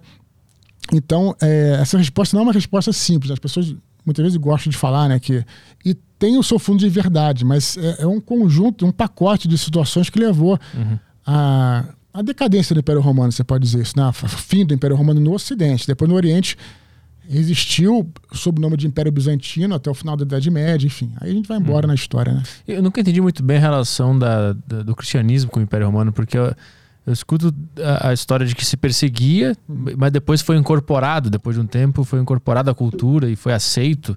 Como é que é, como é, que é essa história? Foi aceito porque é, o, o cristianismo conquistou, é, é, sobretudo, os mais pobres primeiro, né? Uhum. É, a massa de escravos na Roma Antiga era imensa. Você tinha muito escravo, tanto é que na época de Júlio César é, não deixaram passar uma lei. Os caras falaram, vamos deixar os escravos todos agora vão se vestir com uma roupa específica, né? E aí um, um, um senador falou, peraí, tá maluco, cara? Se tu botar, eles vão ter noção de como eles são numerosos uhum. e vão acabar se rebelando. Uhum. Aí falou, não, todo mundo tá de acordo aqui, né? Então essa foi a coisa. Então os escravos é, é, eram uma classe social é, é numerosa. Depois os pobres, os plebeus eram e, e, e aí o cristianismo entrou nesse é, nesse nicho, né? Porque só exigia né, que você é, professasse a fé cristã, que você né, é, se batizasse, né, enfim, e, e, e valorizava né, o bem-aventurados os humildes, né? Cristo falou, né? Dizia, né? Então, assim, é, então é, conquistou né, essas massas assim, mais margin, marginalizadas, não sei se é bem a palavra, né? marginalizadas no sentido de estar à margem da sociedade, uhum. não margem crim, não criminosa, assim, mas sentido de estar à margem da sociedade. Então conquistou ali essa, essa turma, né? E aí, é, é, ah, tudo bem, depois ele começou a penetrar no exército, que foi um problema, né? Porque é, quem você vai. Onde está a tua lealdade, né? Se eu, você é um soldado, se eu te mandar aqui para tal lugar, é, enfim, é, capturar tal pessoa, você vai é, obedecer ao imperador, ao seu comandante, ou você vai obedecer ao seu bispo, por exemplo? Toda cidade tinha um bispo, né? Uhum. E a lealdade das pessoas para com a religião, para com é, os bispos, crescia. Então, o que aconteceu é que em determinado momento, o poder institucional romano se chocou com o poder institucional da igreja. Né? Não era só uma luta de ah, não gostar daqueles cristãos e perseguir eles, mas o, o grande problema, a grande questão é um problema que foi essa foi uma briga de instituição. Perder poder. Isso. Uhum. Aí que que. Uh, e aí teve essa, esse, esse episódio que eu retrato nos livros, na verdade, vai, saindo, vai sendo terceira essa perseguição. É, que aí tem essa perseguição toda e, e uh, os cristãos, muitos deles são mortos tal. E uh, depois o imperador é, começa, uh, o, o, Constantino, que foi o, o próximo imperador ali, ele é, resolve, bom, já que está dando treta, vamos fazer o seguinte, vamos, vamos trazer vocês, não pode vencê-los juntos sem eles. Uhum. Então trouxe os bispos para dentro do, da instituição do império. Né? Então é, os, a religião oficial, na verdade, minto. O Constantino, ele é, permitiu a liberdade de culto né, em todo o Império Romano, depois teve um outro imperador, e só com Teodósio, que eu não lembro qual foi, é, 300 e pouquinho, não estou lembrando exatamente a data, foi que uh, o, o, o, cristianismo virou a religião oficial do império, né? Porque já que você não podia controlar, vamos juntar as instituições, né? Vamos colocar é, a, a, a, igreja sob, sob o aparato do império, né? Uhum. Então foi basicamente isso. Não podia vencer eles e trouxe, né? E com isso diluiu muito da própria instituição romana, né? Uhum. Mas é, esse, essa perseguição, cara, de 303, ela foi importante para isso, porque quando houve a, a, primeira perseguição lá com Nero, né? A história do, do incêndio de Roma, e aí, aí botaram a culpa nos cristãos e tal. Naquela época os cristãos eram uma seita pequena. Depois houve outras perseguições, mas em 303, cara, quando teve essa grande perseguição na Nicomédia, cara, é, a, a, você tinha é, é, cristãos em, em, não só no, no, exército, como em todas as instituições, altos funcionários do império eram cristãos. Uhum. Então começou a dar um problema. Então, aí o, o imperador que os perseguiu, Diocleciano, se afastou, foi um dos únicos, talvez o único, não sei se foi o único, mas um dos únicos que se aposentou. O imperador se aposentou. Falou: olha, não dá mais para mim, vou sair fora. E aí ele não morreu, ele se aposentou, ele já tinha governado por vários anos, Diocleciano, que foi que promoveu essa perseguição. Ele se, se afastou, e aí houve uma guerra civil em que prevaleceu Constantino, que é um imperador muito famoso, que muitos devem conhecer, tá? Constantino Grande, que no Edito de Milão, ele é, permitiu a liberdade religiosa em todo o império. E acabou, acabaram uhum. as perseguições, e aí foi o princípio para que a igreja se incorporasse ao Império Romano. Né? Ele que teve a visão lá, que. que ele, Constantino, que sim. Ele, ele, viu a. Foi Jesus ou foi a, a mãe de Jesus que ele viu lá e mandou pintar os escudos com, foi Constantino, com a cruz? Né? Constantino, ele viu a, a é, com esse sinal vencerás, né? Isso, e signo veritas, né? Uhum. Que ele, uh, ele realmente ele viu, uh, segundo, né? Que, que conta Eusébio de Cesareia, que é o biógrafo, biógrafo dele, mas ele é um bispo, Eusébio de Cesareia. Então aí você, você vai ter, tem que, as devidas proporções. Nessa batalha, que, que, que, foi a batalha que fez dele o imperador, né? Foi na, na Ponte Mildívia, que era uma ponte que ligava ali o, a, o Tibre, né? De um lado ou outro, do, da, perto da cidade de Roma, as duas forças se enfrentaram. Constantino, perdão, Constantino e Magêncio, Magêncio era o filho de um dos outros imperadores, é, é complicado. Tinha vários imperadores na época. Para falar isso eu posso até falar, mas é complicado. Tinha dois Augustos, dois Césares, enfim. Aí o Magêncio é, teve essa batalha, Magêncio foi morto e aí ele estava em desvantagem e aí ele teria visto essa, essa cruz no céu, né? Que é a cruz com cristograma. Uhum. E aí pintou lá uma. É uma cruz com. Enfim, procure aí. E aí ele botou nos escudos, uhum. né? E ele venceu. Aí você pode até entender que pode ter, ter acontecido como uma questão é, de moral, né? Ele observou que. A nossa interpretação observou ali que os soldados eram cristãos. Hum, vamos sim. aderir ao cristianismo com esse signo a gente vai vencer. Sim. E aí venceu e ele prevaleceu como como imperador. Agora existe uma disputa, né? Ninguém sabe se ele realmente foi batizado na ocasião, ou se ele foi batizado no leito de morte, ou se ele nunca foi batizado. Mas é, se sabe que ele precisou no governo dele ele lidar com essas duas forças, né? Ele precisava agradar antes, né, do Teodósio, quer dizer, antes da religião cristã ser oficial, tinha ali né, funcionários cristãos e funcionários pagãos. Então ele tinha lá que lidar com as duas forças ali, né, e tal. Então uhum. foi uma, uma, história bem interessante, sim. Qual foi, qual foi o último que estava no, no comando do Império quando caiu? Foi o Rômulo. Rômulo. Rômulo Augusto, foi o último imperador. Engraçado porque ah. o primeiro rei romano foi Rômulo. Hum, e, é, e aí o último foi o Rômulo também, né? Mas imperador, enfim. Eu sei porque eu tinha, eu tinha na, na minha memória que o Calígula começou a desandar tudo. Foi com ele que começou a desandar, não foi? Não, é, foi um governo que, segundo é, o reinado, né? Reinaldo não era rei, né? Mas não é que É, segundo contam, né? E as fontes também têm que tomar um certo cuidado, mas era um. um é, tinha essa coisa da libertinagem, né? Ele ficou meio louco e tal, mas. Era muito jovem também, né? Tinha É, toda essa é. parada. Tem essa coisa, né? De que teve. Proclamou o, é, o, o cavalo. é, um- não lembro o que proclamou o cavalo, foi o que? Foi um alto funcionário do Estado. Pro- senador, acho que proclamou o cavalo senador. É uma história dessa aí. Aham. Mas eu, eu- eu vejo todas essas, essas histórias, né? Eu também com um certo ceticismo. Né? É, é, não estou também aliviando a barra dele, não. Mas isso tem que ver com ceticismo. Assim, quando tem muita, é, muita piada, assim, muita coisa, às vezes pode ser também. Né? Mas o fato é que ele. É, Calígula acho que foi assassinado. Agora não lembro diretamente, mas acho que foi assassinado ele também. O Cômodos foi. O Cômodos que foi o imperador lá do, do, do, do- do gladiador, né? Que também foi um que se chamavam de segundo Calígula, né? Foi um péssimo imperador, né? Segundo acreditam lá.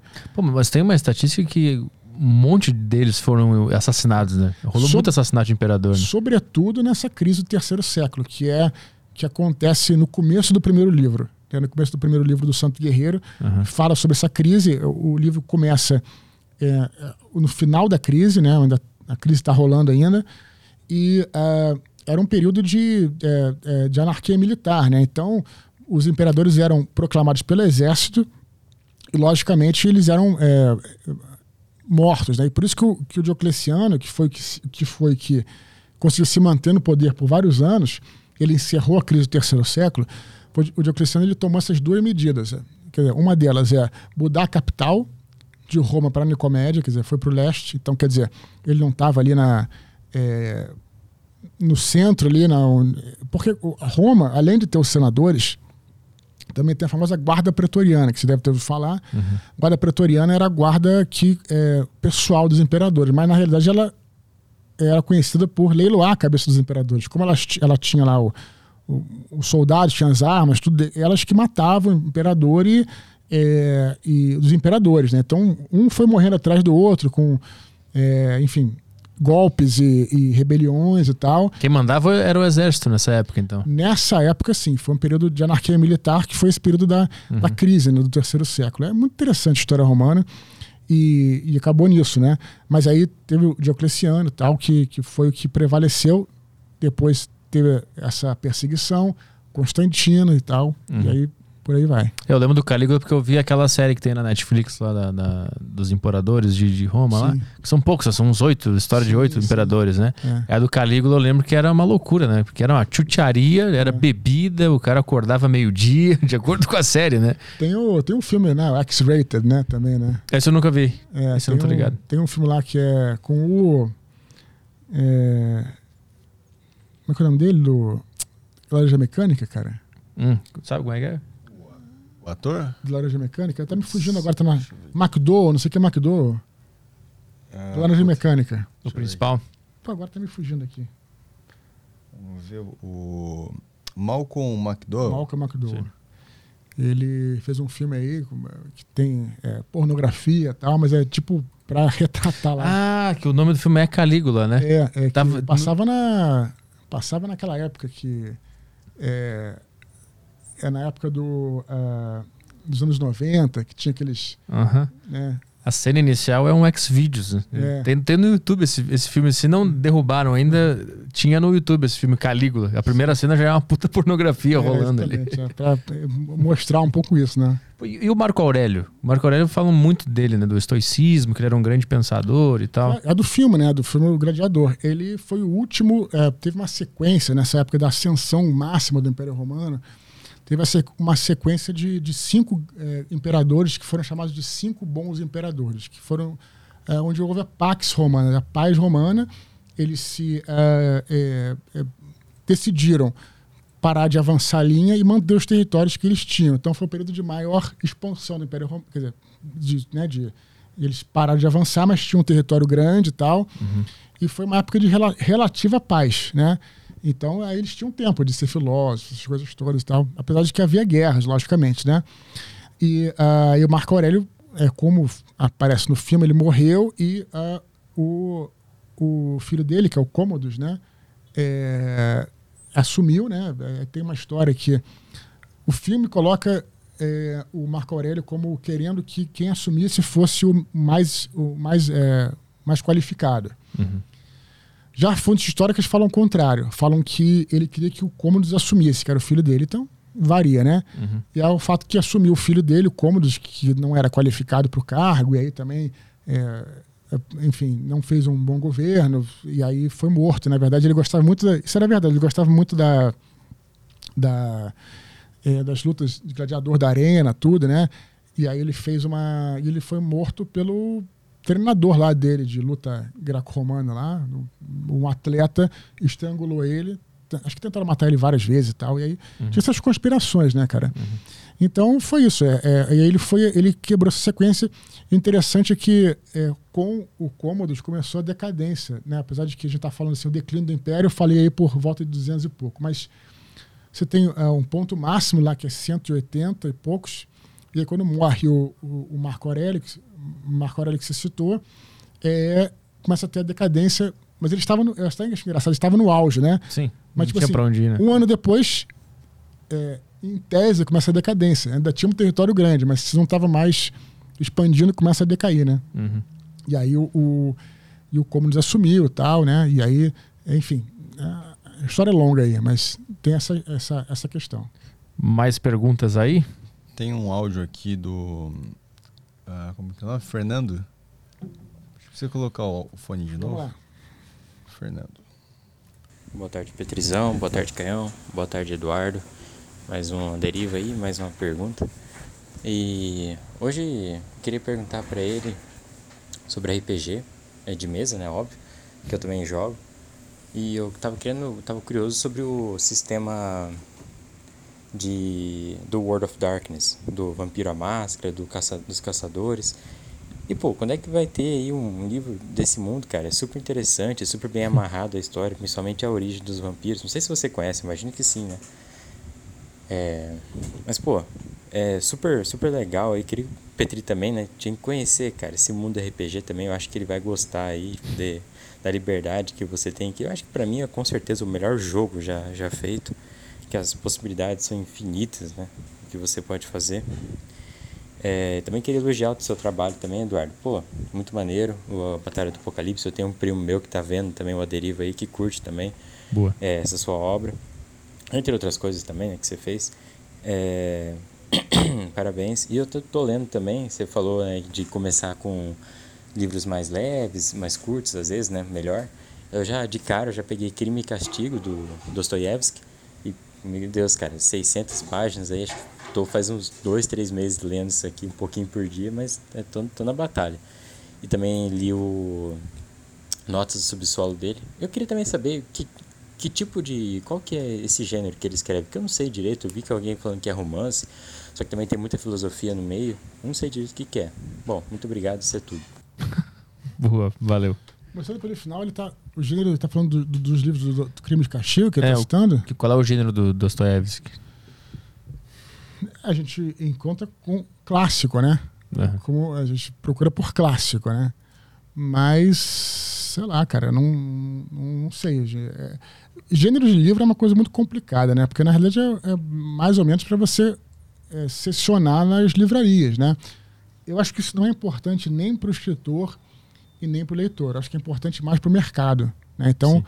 o escritor, ele, o, o, leitor, para começar, ele não, não fica pensando, ah, eu vou é, ler o livro. Né? Não, você vai ler livro bom, né? um livro que alguém te recomende, que você gosta. Não importa se é fantasia, se é ficção científica, se é, se é policial, se é mainstream, se é um clássico. Né? E o escritor também não, não pensa muito assim, né? De que vai escrever um, um gênero. Apesar de que é, eu até penso no sentido assim de que a fantasia, quando eu escrevia, quer dizer, escrevia fantasia também, né, mas agora com a ficção histórica, a, a, você falar que os meus livros, né, de, dos, de Batalha do Apocalipse são de fantasia, me ajudam muito a afastar os malucos também, né, que muitas vezes o cara fala, ah, mas isso aqui é real, tal, é a Bíblia, não, cara, isso é fantasia. então isso me ajuda bastante também. É, mas, enfim, eu, eu acho que se encontra na prateleira de clássicos, né? Mas não sei muito, não sou especialista em, em, em relação ao RPG, né? É, cara, é o seguinte, cara. Tem um livro, na verdade, do RPG da tetralogia angélica, que é o é, Filhos do Éden Universo Expandido. Ele pode procurar aí na internet, tem na Amazon, bem simples de encontrar. É, ele é um livro de, que mostra os cenários e tal, e tem um capítulo que adapta o, o, a, o cenário para RPG, né? Partir dos, das regras do Dungeons and Dragons, então já existe, né? E RPG do, é, da, do Santo Guerreiro pode ser interessante também, é uma coisa que eu posso pensar para o futuro. Mas a ideia é bacana. Boa. A próxima aqui é do Rodrigo. É um áudio também. Vamos lá.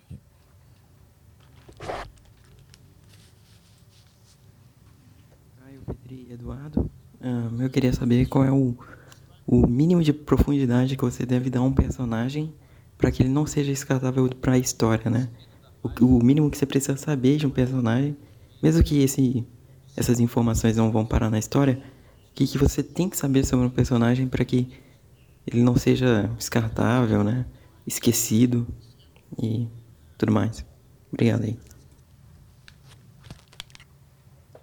Cara, eu acho que é, o personagem ele, ele é, bom, tem personagens que são instrumentos, né? Eles estão ali para orbitar o protagonista, outros, outros personagens e para ajudar, né, a, a, construir a história. Mas eu acho que no geral o personagem ele precisa é, ter é, quando a gente fala literatura, eu acho que a gente fala muito em conflito.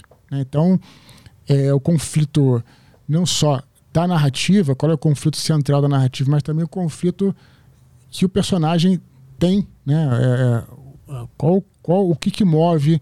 Eu acho que a motivação é muito importante. Então, motivação e conflito. Eu acho que, as, que essas são as duas principais coisas que a gente tem que pensar para construir um personagem que seja minimamente vivo, né? É, um personagem que não tem conflito, não tem motivação, é, acho que é apenas um pedaço de papel, eu acho. Vai mais uma aí?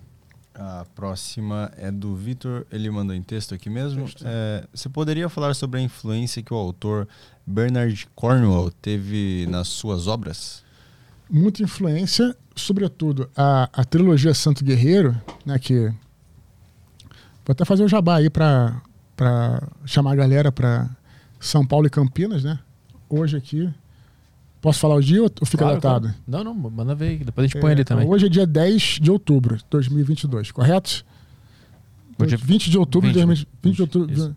Tá, aí 22, hoje é quinta-feira, 22, sábado. Todos os convidados aí que estão na live, tudo, galera de São Paulo, todos convidados para é, sessão de autógrafos do Santo Guerreiro Eventos do Norte. Me lembro de falar isso no, também no encerramento, dá para circular. Em São Paulo. Vai ser sábado agora, dia 22 de outubro, é, na livraria da Vila da Fradir Coutinho, às, às 17 horas. Sabadão, tranquilo, horário tranquilo. No domingo eu vou para Campinas, vou fazer lá o evento na, é, na livraria Leitura do Parque Dom Pedro, às 16 horas do domingo. Apareçam lá. Ah, não quer comprar o livro? Porra, não, não quer? Beleza, aparece lá que vai ter bate-papo. A gente vai ter um papo que nem a gente está tendo aqui. Uhum. Né? Então, assim, vai ser bem maneiro. É, e aí ele. Aí o Bernard, Bernard Corner, né? Então, na, na trilogia Santo Guerreiro, é, é, foi muito inspirada numa trilogia do Bernard Cornwell que fala sobre o rei Arthur. O que, que ele faz nessa trilogia? Ele pega. O Arthur ele é muito conhecido pelas lendas, pela mitologia arturiana, que é tudo uma coisa meio lendária, né? Bem lendária, né? Com fábulas, com coisas assim. E ele pensa assim, pô, se o rei Arthur de fato tivesse existido, né, o Bernardo de Cornell, no seu livro Crônicas de Arthur, ele fala: se o Arthur de fato tivesse existido num período histórico, como é que seria ele? Como é que seria o Arthur histórico? Não o Arthur das, das lendas, né, com armaduras brilhantes, nem existia aquelas armaduras brilhantes da época. É, como é que seria? Então ele faz uma trilogia belíssima, que é a Crônicas de Arthur, é, é o começa com uh, o é o Rei do Inverno, Excalibur, Inimigo de Deus. São os três livros da trilogia. Eu achei aquilo fascinante. Cara, um troço incrível. E aí me inspirou justamente para fazer a trilogia Santo Guerreiro, que é a mesma coisa, só que é voltado ao personagem São Jorge, né? Que a gente conhece da tradição. Todo mundo já viu uma imagem do São Jorge e tal, mas a gente até pela imagem, a gente acha que ele é um personagem medieval. Quando você vê o cavalo, aquela armadura do São Jorge é uma armadura medieval beleza, eu acho que ainda mais quem venera a imagem, quem tem fé, perfeito, acho que o que importa é o símbolo, né? Mas, na verdade, São Jorge não foi um cavaleiro medieval, foi um oficial do exército romano. Então, você conhece a verdadeira história de São Jorge, quer dizer, naquele contexto romano mesmo, né? Então é aí que foi a, a, o mote, né, para que eu, que eu para escrever o, o, a trilogia Santo Guerreiro. Então foi muito inspirada no, no que o Bernardo Cornel fez lá com o Rei Arthur. Tem a próxima aqui que é do Dudu. Essa é áudio. Dudu Biladeiro. Grande figura aqui do programa. Fala Caiola. Fala Dudu. Passando só para agradecer mesmo ao Dudu pelo, pela literatura que ele fez, pelo, pelos livros, pela batalha do Apocalipse. Porque foi o livro que me startou no, no mundo da leitura e me fazer cair de cabeça e ver que leitura é um bagulho muito mais divertido do que a escola normalmente ensina. Então, desde já agradeço sucesso. Valeu! Boa. Beleza, só um, um, agradecimento, né? Eu quero dizer o seguinte, que eu também agradeço a ele. É, e essa coisa é uma coisa que o, o não só eu, né? Mas é, é, muito emocionante. Todo escritor passa por isso em algum momento, que é o leitor falar assim, pô, cara, você, é o seu livro me levou à leitura. Não estou nem me vangloriando, estou dizendo que isso é uma coisa que escritores vivem, né? No momento que um leitor vai chegar e vai falar, pô, cara, e você formou um leitor, cara, isso aí é, não tem preço, né? Então só achei muito bacana o comentário dele aí. É, a próxima aqui é do Davi. Ele mandou boa tarde, pessoal. Eduardo, queria que você falasse um pouco sobre a obra do Stephen King. É, como você explica o sucesso e a genialidade dele e como ele influencia o seu trabalho? Stephen King me influencia muito na prosa, né? Eu acho a prosa dele muito boa. É, ele é um mestre em desenvolver personagens, né? Criar mistérios e tudo. É, eu acho o cara fera, né? O, para mim, apesar de ser clichê, eu acho que o melhor livro dele é, é, é o Iluminado, cara. É muito legal. E tem toda uma questão de você pegar o Iluminado e comparar com o filme, né? O livro, o filme e tal. Uhum. E as duas obras são o máximo, cara. O máximo. Então, Stephen King, ele, ele, ele é um, um grande escritor. Ele escreve, assim, é, acho que um desses gêneros, né? Ele verte letras pelas mãos ali, né? Ele, ele escreve tanto, cara, que teve. Você sabe sua história. Teve uma época que ele, é, ele teve que criar um pseudônimo para continuar é, publicando o livro. Sabe essa história? Hum, não. Richard Bachman era o pseudônimo dele. Que ele escrevia tanto, cara. Você vai achar engraçada essa história. Que estava saturando o mercado. Uhum. Escrevia um livro por mês, quase. Por cada dois meses. A história falou, cara, não pode ter tanto livro, né? Mas ele tinha livro que queria lançar. Então ele criou um pseudônimo para lançar, chamado Richard Bachman. Só que ele foi. Garo, garoteou, porque um, um dos livros que ele escreveu, como Richard Bachman, era um livro é, que uh, era uma outra visão sobre a mesma história que, que ele já tinha escrito. Tem um livro chamado Desespero, que é um livro, enfim, os caras chegam numa cidade, tem uma entidade da cidade. E aí, ele escreveu um outro livro que eu não vou lembrar o nome, que é a mesma história, sobre, sobre a perspectiva de outro personagem, e não uhum. aquele protagonista daquela história. Uhum. Aí, porra, nego matou, né? Aí escreveram lá pro jornal, o cara chegou pro jornal e falou: olha, eu sei assim que o Richard Bachman é o, é o Stephen King e tal. Aí ele se rendeu e disse que Richard Bachman, Bachman morreu de câncer do pseudônimo. Quer mais uma aguinha? É, tem. tem. Daqui a pouco eu peço. Uh, vai mais uma questão aí. É, Luiz Felipe? Luiz Felipe, áudio aqui. Vamos lá. Boa tarde, turma. Boa tarde, Petri. Boa tarde, Caio. Boa tarde, Eduardo. Eduardo, para você, na sua visão, na sua opinião, quais são os livros, talvez, não sei, top 3, top 5, talvez um, é, que você considera essencial para uma pessoa que quer ser um escritor, quer ser um literato? Boa. Cara, top 1 é, é foda, né? eleger um melhor livro assim é difícil, né? Não, eu acho assim que tem alguns, né? Então vamos falar assim, já que eu não vou falar de romance, né? Eu vou falar de alguns livros aí de técnicas literárias. Então você tem, por exemplo, uh, um livro excelente, né? Que, uh, que tem no Brasil, que é o Escrever Ficção, é um livro técnico é, do, não sei se era isso que ele queria saber, mas que é do Assis Brasil, professor Luiz Antônio Assis Brasil, que é um professor que ensinou muita, muitos escritores. Tem uma oficina na faculdade da PUC de Porto Alegre. Hum. Luiz Antônio Assis Brasil. E tem um livro, né, para quem não pode fazer o curso, chama Escrever Ficção. Tem é, é um livro chamado A Jornada do Escritor, que, uh, que é um livro uh, que, que fala sobre essa a jornada do herói, que a gente fala muito monomito. Christopher Vogler ele faz uma normatização da, do, do monomito do Campbell e para algo, prático para a escrita, né? Então pega todas as etapas ali que o herói passaria ali pela, pela sua jornada e cria uma, um sistema prático para você aplicar isso nas histórias, suas histórias pop, né? Histórias populares e tal, livros e tal. Então, é, é, escrever ficção, a jornada do escritor, tem o próprio Sobrescrito do Stephen King, é um excelente livro de técnica literária. É, você tem também é, do Robert McKee, apesar de que é apesar de que ele é, é, sobre roteiro, né? Mas é muito bom também, que é o, o Story. Tudo isso tem em português. Robert McKee Story, que também, é, apesar de ser para roteiro de cinema, é um excelente livro aí. Tem alguns outros que aí eu não vou citar porque são em inglês é difícil de encontrar. Tem uma série, só tem em inglês, chama Write Great Fiction. Todos eles são muito bons, especialmente o de, de diálogo, chama óbvio, Dialogue, de uma escritora chamada Gloria Campbell. Você encontra, consegue pedir lá fora na Amazon por cento, quase 200 reais, né? Cada livro, caro, mas é, é tá, acho que pode pegar no Kindle, tudo, só que só em inglês, né? Então tem algumas coisas aí que também são, mas é, não sei se foi exatamente isso que ele perguntou. De técnica literária, eu, eu recomendaria esses. Boa, essa foi a pergunta do Dário também, que mandou ali embaixo, já é. foi respondida. E eu pedi pro Gabriel vir se mandar um outro áudio de 30 segundos, porque ele mandou um de 3 minutos. Aí é brincadeira, né? O que? O do. Pera aí. Você... É, vai pro próximo aí, pro o, Ícaro. É? Ah, o Ícaro, beleza. Não, só pedir pro Gabriel ah, mandar tá, ele mandou um podcast. Áudio. É, porque ele mandou um áudio muito grande ali. Vamos lá.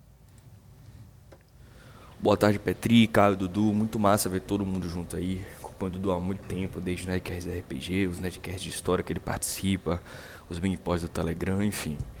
Dudu, meu velho, eu queria tirar uma dúvida com você, tá? Eu gosto muito de escrever, porém eu escrevo pouco. Né? E quando eu escrevo, eu ainda tenho um problema sério de satisfação com o texto que eu produzo. Por exemplo, em 2018, eu escrevi um conto de terror que eu gostei muito. Mostrei para vários amigos que gostaram, validaram.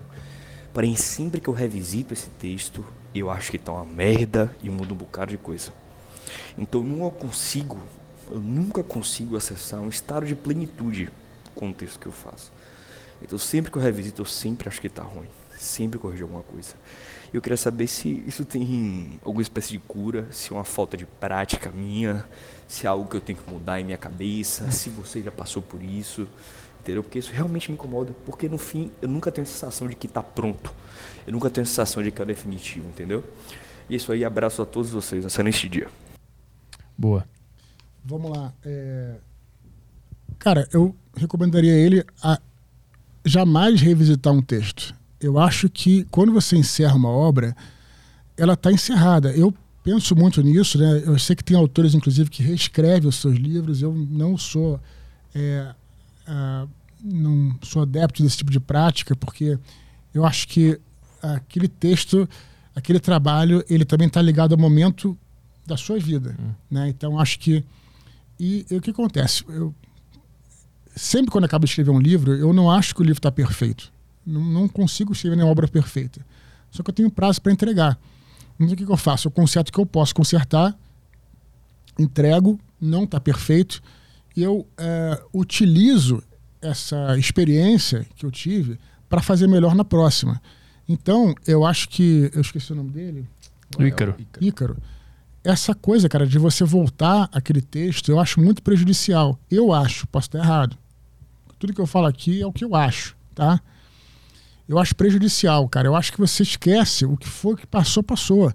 Né? Eu acabei de falar, quer dizer, eu falei mais cedo, né, que eu tenho lá uma porrada de livro lá num baú que eu fico embaixo, assim, que, que são livros antigos, em espiral. Cara, aquilo ali serviu de prática, de experiência. Eu não vou pegar aqueles livros e reescrever. Né? Então, cara, esse teu conto aí que você escreveu de terror ficou ruim, beleza, escreve outro, uhum. do zero. Escreve outro. É, é, eu, eu, acho que a galera tem muito. Não sei se é o caso do Lucas, não, não parece ser, né? Mas a galera fica muito assim de, de que esse, essa, essas minhas histórias, elas, elas têm que ser perfeitas e que eu vou lançar um livro que vai revolucionar qualquer coisa. Não, cara. É, é claro que você não pode também, enfim, é, se nivelar por baixo. Você tem que ter qualidade, tem que trabalhar e tudo. Mas, cara, eu, eu, eu, eu não revisitaria nenhum texto, sabe? Eu, eu é, recomendaria ele que, pô, ficou, achou a obra ruim, já está encerrada, né? Você acabou de fazer o teu conto. Escreve outro. Né? Beleza, deixa aquele lá, aquele ali. Pode estar tá ruim, mas beleza, todo mundo escreve coisa ruim. Né? Especialmente eu, já escrevi muita porcaria. Eu acho que é isso que eu, que eu. Aí você tira essa angústia, cara. Usa essa angústia para começar do zero e trabalhar melhor uma outra obra. Manda o áudio do Guilherme ali. Bora.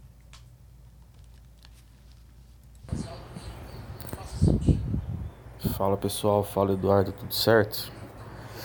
Queria saber do Eduardo aí, com base na experiência dele, é, quais as dicas ele daria para um escritor amador que está tentando começar a levar mais a sério esse, esse trampo?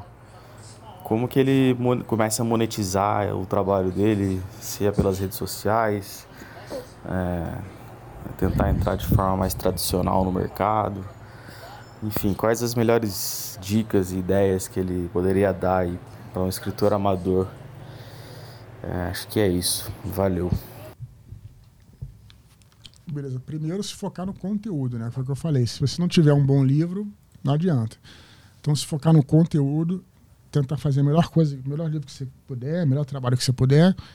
Em relação à divulgação, também o que vai. É, vou falar vai parecer um pouco frustrante, mas eu já falei que não tem um caminho igual né, para outra. Você tem que pensar qual, qual é o.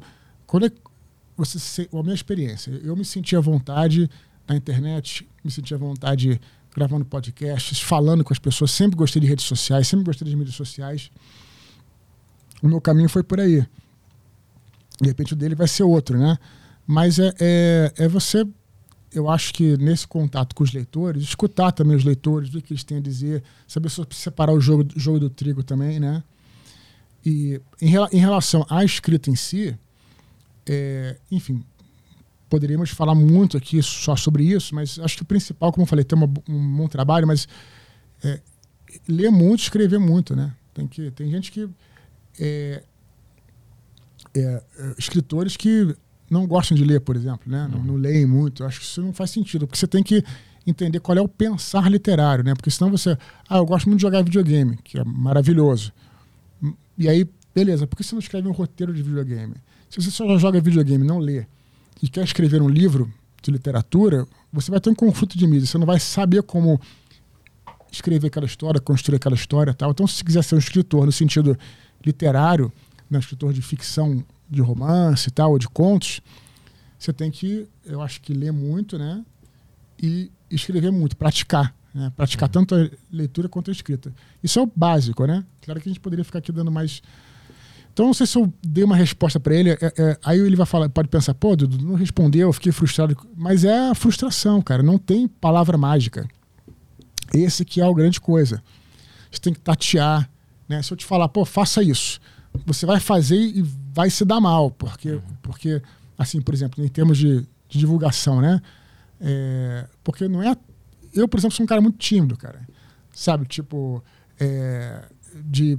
É, tentar falar com as pessoas, me aproximar e tal. E, então cada um tem o seu jeito, sabe, cara? Então é, é realmente não existe palavra mágica, é muito trabalho, muita prática. É foda. É, é pena que eu, é isso que eu posso dizer, assim, né? Vamos pegar as últimas que entraram ali para encaminhar para o final? Beleza. As mais recentes? Começando pelo Alisson aqui? Isso, o Alisson. Ah, é um áudio. É, o, é um áudio. áudio vamos. Boa tarde, Caio. Boa tarde, Arthur. Boa tarde, Eduardo. Cara, minha questão é sobre um elemento que o Eduardo utilizou nos livros dele, que após a morte de uma pessoa, o espírito dela se tornava mais forte caso ela fosse lembrada, cultuada, entendeu? Fosse uma pessoa influente. Eu queria saber de onde ele tirou essa ideia, se ele se inspirou em alguma coisa, se ele viu isso em algum lugar, ou se foi só observando como pessoas que já se foram como, óbvio, Jesus Cristo, os grandes tiranos da história da humanidade, muitas pessoas que não estão mais entre nós, músicos também, artistas, como essas pessoas influenciam o mundo, mesmo muitos anos após a morte delas. Eu queria saber como que ele chegou nisso aí, como que ele pensou nisso, entendeu? O que, que ele que tem por trás disso. Boa.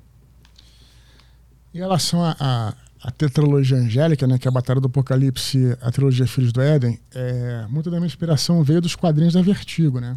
É, aí tem o Sandman, né? Tem o, o Hellblazer, tem a, o Preacher, tem a, enfim, livros da magia. Eu lia muito isso na adolescência, muito. E era muito influenciado.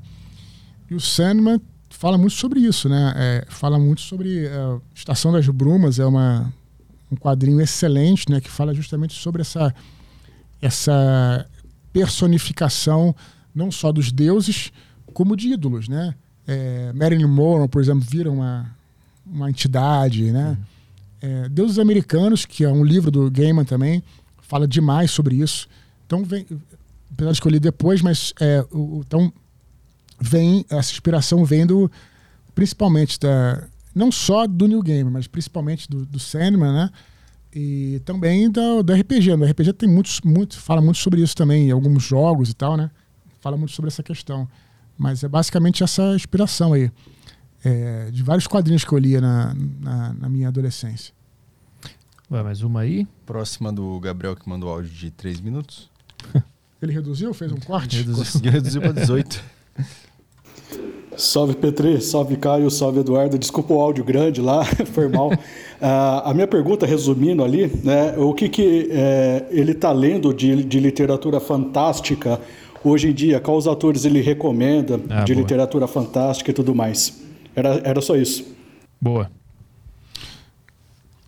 Nesse momento eu não estou lendo nada de literatura fantástica. Estou lendo dois livros. É, é, eu estou lendo o Trópico de Câncer, né? E estou acabando de ler o Stonehenge, que é do Bernard Cornwell. É, então não estou lendo nada de literatura fantástica atualmente, não. Mas são os que eu estou lendo agora, que são livros muito bons, inclusive. É, o, o Stonehenge é, é, ele é um livro do Cornwell, né? Que ele é, fala sobre a, como teria sido a construção daquela, uhum. daquela, daquele monumento que tem lá, né? Bem interessante. O Trópico de Câncer é um livro mais daquela chamada literatura mainstream, né? Fala sobre o, o Henry Miller é daquela galera do, do, do, do, do Hemingway, uh, do, do Fitzgerald, né? Aquela turma lá dos anos 20, que é chamada geração perdida dos anos 20. É muito interessante essa questão, que a, os anos 20 foi após a Primeira Guerra Mundial, esses artistas todos se encontravam em Paris e tal, e tinha um sentimento de que é, a guerra tinha. A, guerra, a Primeira Guerra Mundial ela, ela foi, é, em termos sociais, mais impactante do que a Segunda, né? Hum. Porque ela destruiu muitas estruturas sociais né, que tinha lá. Basta pensar que antes da Primeira Guerra Mundial era uma estrutura vitoriana, né? Aquela coisa dos reis, rainhas, né? princesas. E a Primeira Guerra Mundial foi a, o fim dos grandes impérios. Apesar de que o Império Britânico ainda continuou. Mas, então, é, então tem essa geração, a famosa geração perdida, uh, os anos loucos, 20 e tal, e, e, e, é tudo em Paris ali, é chamada literatura mainstream, bem diferente de qualquer coisa de fantasia, uhum. e o, o Stonehenge. Maneiro. É isso, mas eu não estou lendo nada de fantasia agora não. Tem a última do Cássio Cardoso para encerrar aí, um áudio também. Boa tarde. Minha dúvida é a seguinte, um dos dois, eu dou pro Arthur também. Ambos são escritores aí, o Arthur escreve piadas, texto, melhora aqui na cabeça e o Edu os livros, ambos com sua criatividade em áreas diferentes. Queria saber de vocês dois aí o que vocês acham que tem de em comum e diferenças entre a escrita dos dois. A gente pode parar para pensar aí, tem o cara que escreve piada, o cara escreve livro, o cara escreve filme, o cara que escreve tudo. Então, o que vocês acham aí entre a escrita de vocês, é, pontos de inspiração, a estrutura? O que vocês acham que tem de comum e diferente entre o trabalho de vocês? Hum. Pô, como eu já falei muito, você começa, pô.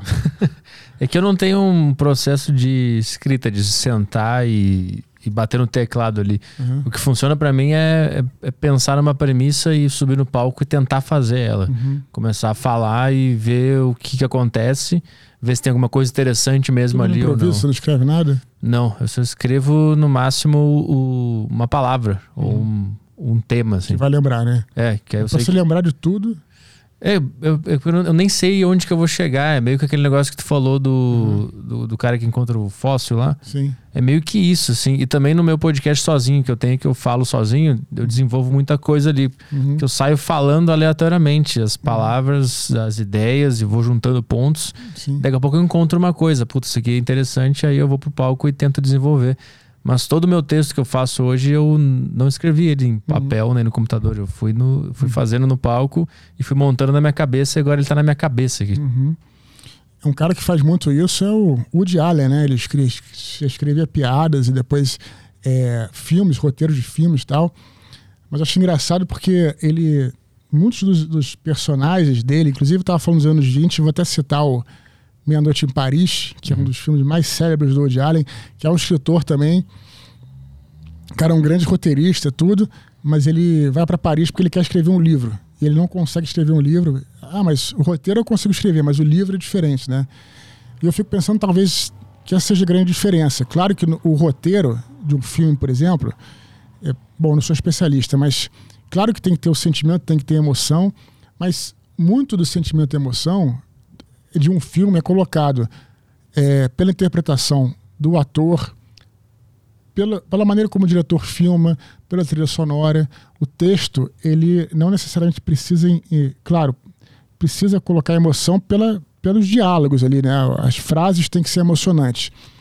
Mas a, a prosa, do caso do romance, enfim, de uma ficção de, de romance de conto, é, a, o, o, texto ali, né, que, fora o diálogo, né, ele precisa imprimir, como a gente, voltando ao princípio, né, precisa ter essa questão é, do sentimento, né, e por, talvez por isso seja tão difícil, né, você escrever algo que te toque. É, uhum, uhum. E aí não tem resposta, né, você está pensando nessa resposta desde o começo, né, uhum. buscando a resposta nos astros, né, no, em Deus e tal, né. É justamente esse, esse negócio de se eu escrever uma ideia que eu tive uhum ela, ela, não, ela não bate direito, assim, eu não, eu não, eu não sinto ela. Sim. Porque ela ficou, ela ficou presa num formato ali na tela, uhum. numa frase, que não é, não sei se é exatamente isso. Sim. Por isso que no caso da comédia eu acho mais legal eu estar tá num ambiente. Sim. Que aí eu vou falando as palavras e vai batendo nas pessoas e vai voltando, e aí eu vou vendo para onde vai a, aquela ideia, né? Tipo, tem piada hoje que eu. Que é a minha piada mais recente do meu show, por exemplo eu comecei ela de um jeito uhum. e aí eu, eu não voltei para casa e repensei e escrevi e aí testei de novo. Uhum. Eu, fui, eu vou fazendo cada dia, eu tento fazer um pouquinho e ela vai se expandindo uhum. ao vivo ali na hora. Sim. Aí numa hora eu penso, agora tá na forma final aqui, eu vou terminar ela aqui. Uhum. Mas se eu escrever, ela soa muito falsa na uhum. tela, entendeu? Uhum. E eu não consigo, me dá uma sensação muito ruim. É, mas eu acho, é, discordando de você, eu acho que é, talvez essa, o que está na tela seja um norte apenas. Uhum. Porque ali você improvisa em cima do que está ali. Poderia, né? Não estou falando para você mudar nada, não. Claro, claro. Lógico. Mas eu vejo isso, porque é, eu, pelo menos, trabalho com planejamento. Eu acho que se, é, se, eu, se eu fosse um, um, comediante, eu escreveria todas as minhas piadas e poderia mudar, mas eu queria ter segurança de ter elas decoradas, entende? Uhum. Entende o negócio? Uhum. E aí, porque aí se der um, alguma coisa, eu me seguro naquela âncora. Mas se eu souber atores, eu posso me soltar. Então, uhum. pode ser isso também. É, eu sei onde que ela vai terminar, isso eu sei. Então eu tenho o roteiro na minha cabeça, eu tenho. De onde que ela vai terminar, mas o caminho até lá eu não sei exatamente como é que vai ser. É. Sacou? Piada é muita interpretação também, né? É. É muito da maneira como você interpreta. E... É.